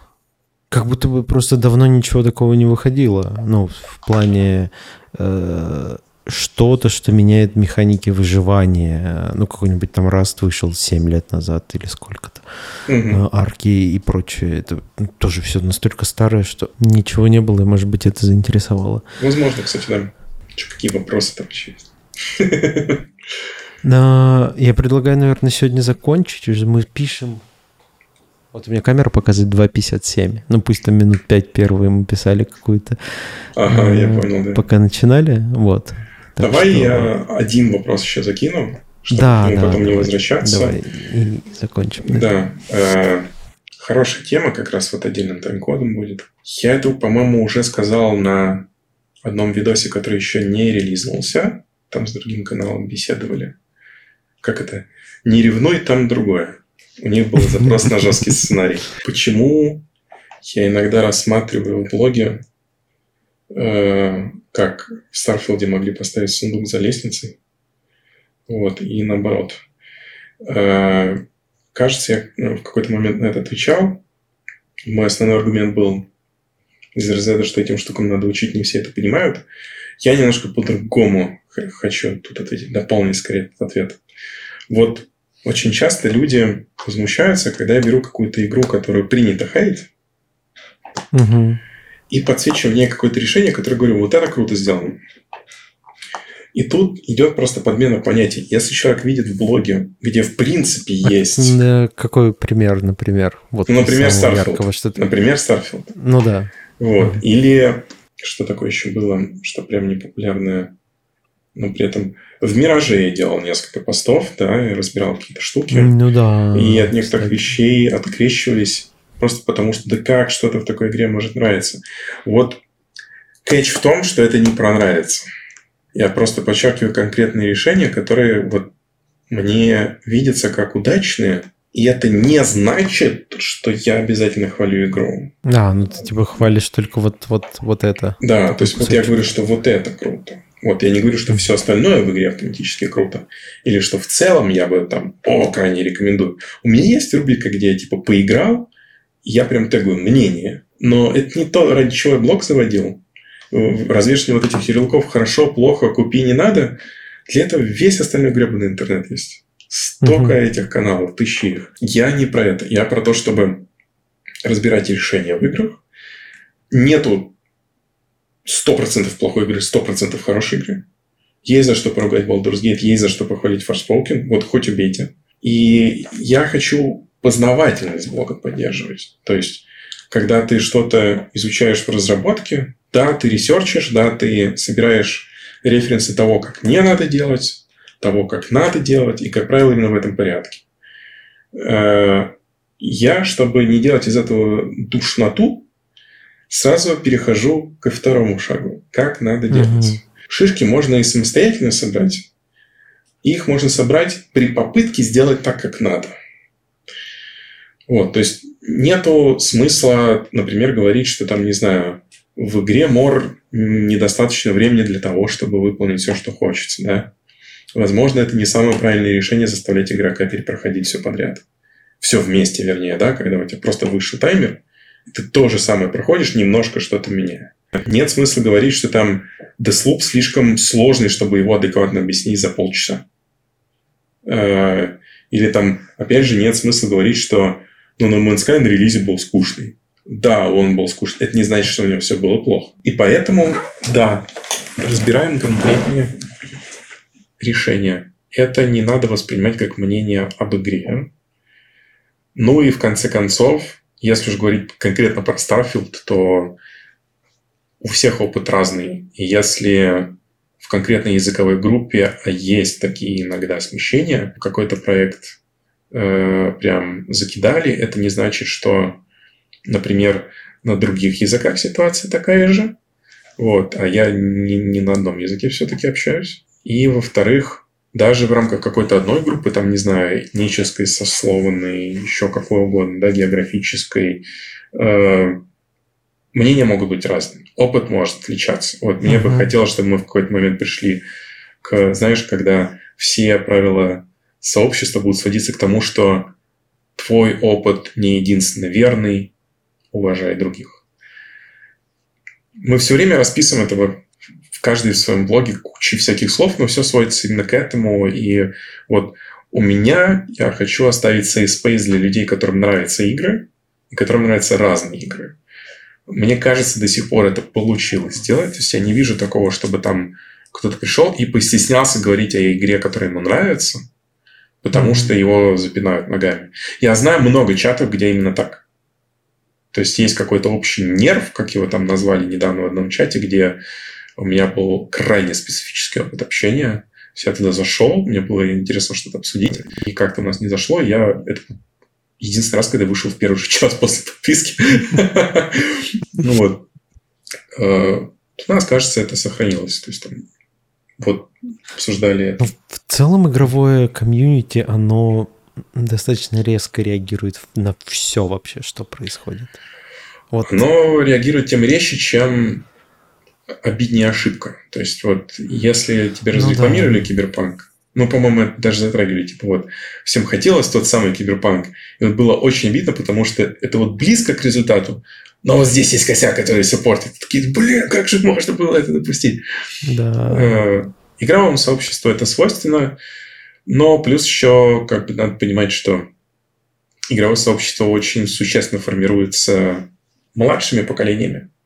Угу. А вот лично про себя я готов сказать, что хоть как-то удобоваримо общаться в сети, то есть когда ты не видишь собеседника, и ты можешь себе много чего позволить, ну, возможно, к 30 годам я научился. Но и... знаешь, я тут, наверное, э, ну, наверное, не то, что дополню, но мое ощущение немного другое к тому, что оно не то, что формируется младшим поколением, а младшее поколение шумит больше, а те, кто играют вот типа нашего, ну что, ну мы поговорим там где-нибудь в маленьких чатиках с друзьями или так вот что-нибудь там напишем, запишем на какие-нибудь да. эти, но вот такого, что массово там, я не знаю, блин, забыл название, как это называется-то, когда писать? Не-не-не, когда руинят э, а, рейтинги игры. Да, ревью-бомбингом заниматься или чем-то таким никто не будет. Я, да, я даже вот мне, насколько мне понравился Alan Wake, я ему даже не ставил оценку нигде, потому что, да. ну, типа, блин, это же нужно что-то там делать, где-то регистрироваться и все. Мне просто было хорошо, да. Да, да, да. Да, и вот эта вокальность, она как бы она порождает манеру поведения, когда если тебе что-то не нравится, ты почему-то думаешь, что будет ценно, если ты скажешь об этом. Угу. А это зачастую, особенно для контент-мейкеров, на самом деле не то, что имеет какой-то смысл. То есть э, хорошо, когда ты приходишь и просто такой типа, ну вот мне не понравилось, как там микрофон звучит, да, это понятно. Вот как бы это классный фидбэк. Э, когда залетают такие, говно какое-то какашку поставлю. Вот ну и что я с этим делать должен? Как бы на полном это что-то должно поменять? Или э, кто-то думает, что там у всех контент-мейкеров контент, который они делают, особенно если они бесплатно это делают, между прочим, обязана быть витрина, где ты можешь просто винтофить, ну, как бы, ну, нет, это не так. Ну, да. Вот. Так что, да, у меня недавно вот один подписчик переживал, он зашел в обсуждение игры года, и такой, типа, блин, почему все так не любят Геншин? Я говорю, погоди, где ты видишь, что не любят Геншин? Говорит, ну вот, тут написали. Я говорю, так, погоди, из 60 комментариев всего два? Нет, три от двух людей. И как бы, ну, не обращаю внимания. Я ему говорю, типа, отличная игра, я в нее там тоже залипал, но боюсь возвращаться, пока там вот этот контент не выльют. Типа, очень много. Боюсь не догнать просто по, по моим квестам. Uh-huh. Вот. И человек такой, о, блин, да, хорошо. Вот. И, и, и, и никто его не бомбил, пусть попробует. Э, так что как-то так. Блог про то, чтобы учиться делать игры или читать о том, как их делают. Вот. Почему эти решения кажутся прикольными или где-то не очень. С вот конкретно моей перспективы. Она не всем да. будет полезна, она не всем будет интересна. Я не считаю себя какой-то кошелкой с мармеладом. Э, если как бы не ваш, пожалуйста, ладно, пройдите мимо, бог с ним. Но это авторский контент, который в основном не подстраивается по аудиторию. Были некоторые моменты, которые я сделал по аудитории. То есть, например, там я там сократил количество новостей. Больше аналитики, меньше новостей. Э, мне самому проще стало, и народу приятнее, судя по реакции, обсуждение стало больше, взаимодействия больше. Но э, это не блок про мнение, это не блок про ярлыки. Э, это про решение, про разработку, если можно так сказать. Ну и тут, наверное, ты главное заметил, что нужно не забывать, что это супер субъективная штука. Типа, что это ну, я это там говорю, пишу, это мое мнение, оно не обязано всем нравиться. Если Абсолютно, не нравится, то не смотрите, не читайте. Никто никого не заставляет. Да, это не история про то, чтобы отвергать какой-то фидбэк. Нет, можно критиковать. У меня, кстати, было очень много постов под хэштегом soft skills, где как раз про э, искусство обратной связи много чего написано. Uh-huh. Вот. Это про то, что вот у меня есть блог, у меня есть интересы, и я пишу об этом, чтобы найти людей, с которыми я могу это обсудить. Если это кому-то не нравится, мне приходится как это сказать, иногда приходится это модерировать, если это не нравится агрессивно. Угу. Такое случается. Но благо в телеге хотя бы, в отличие от других э, похожих пространств, которые именно соцсети, да, вот Телеграм все-таки не соцсеть в классическом понимании, ну, да. а вот ВК бывало такое, что приходили в личку, и писали всякое. То есть, как бы опыт соцсетей, когда мне там э, как-то угрожали в личке, там, не знаю, в каком-нибудь ВК или Фейсбуке был. Или когда пришлось публично извиняться в Твиттере, тоже был. Э, и это дало... Это повлияло на то, какую платформу я выбрал для блога.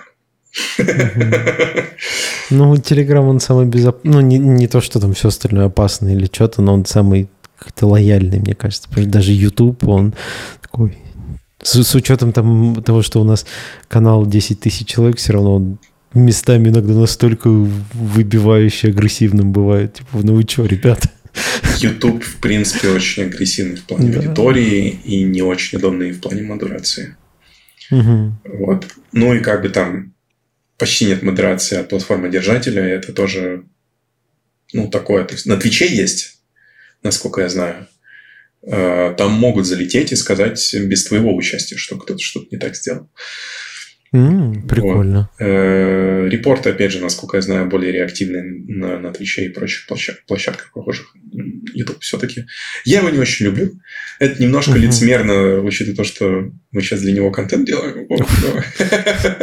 Прости, YouTube, пожалуйста. Больше не буду. Вот. Телега еще хороша тем, что я все-таки выбирал, на каком языке вести, потому что ну, на английском тоже можно.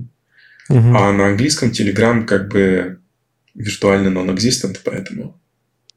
Ну, кстати, сейчас он появляется сильно. Сейчас появляется. Его еще нету, по-моему. Ну, я, по-моему, не, не находил ничего, не натыкался на какие-то большие ну, большие в таком, э, в нашем масштабе, каналы про игры на английском или что-то любое. Такого еще я не видел. Может, это где-то есть. Если есть, то пошарьте. Но в целом как будто бы он развивается, то есть там э, появляются всякие там про кино, я что-то видел на английском уже есть. И он такой э, сильно уже выходит за границы просто мессенджера в его англоязычном мире. Да. Ну, про игры мне, конечно, здесь выгодно было бы сделать серьезную физиономию такой Нету больше каналов при Считайте только... Не, ну не, я, я, я про, говорю именно на английском языке. А, на английском? Да, на английском на телеге вообще очень мало таких прям постоянных каналов. Да, да. Там больше такое типа по косплею-ка я блогер, понравится мне или нет. Такого очень много. А, это правда. Ну что, я предлагаю на этом заканчивать. Очень Согласен. хорошая мысль для заканчивания нашего трех часов, больше уже, чем трехчасового выпуска. Ну, будем надеяться, после монтажа будет, короче. Да, хотя бы три, два пятьдесят десять. А, вот. А, подписывайтесь на все каналы, которые увидите внизу. Там будет ссылка на кучу игр, которые мы обсудили. Там будет ссылка на Васин Телеграм, там будет что-нибудь от нашего этого Патреона и Бусти, что-нибудь такое. Телеграм наш. Подписывайтесь. Спасибо большое, что пришел. Еще раз точно увидимся. Нам нужно продвинуться хотя бы на второй вопрос. Хотя бы на третий. А, да. А, уже на четвертый, да. третий мы в конце ответим. Да, мы третий ответили. Так вот так. Пиво с тобой. Да, ладно, все. Всем пока. Спасибо еще раз, что пришел. Да, спасибо, что... Thank you for having me. Спасибо, что принял. Всем пока-пока. Пока-пока.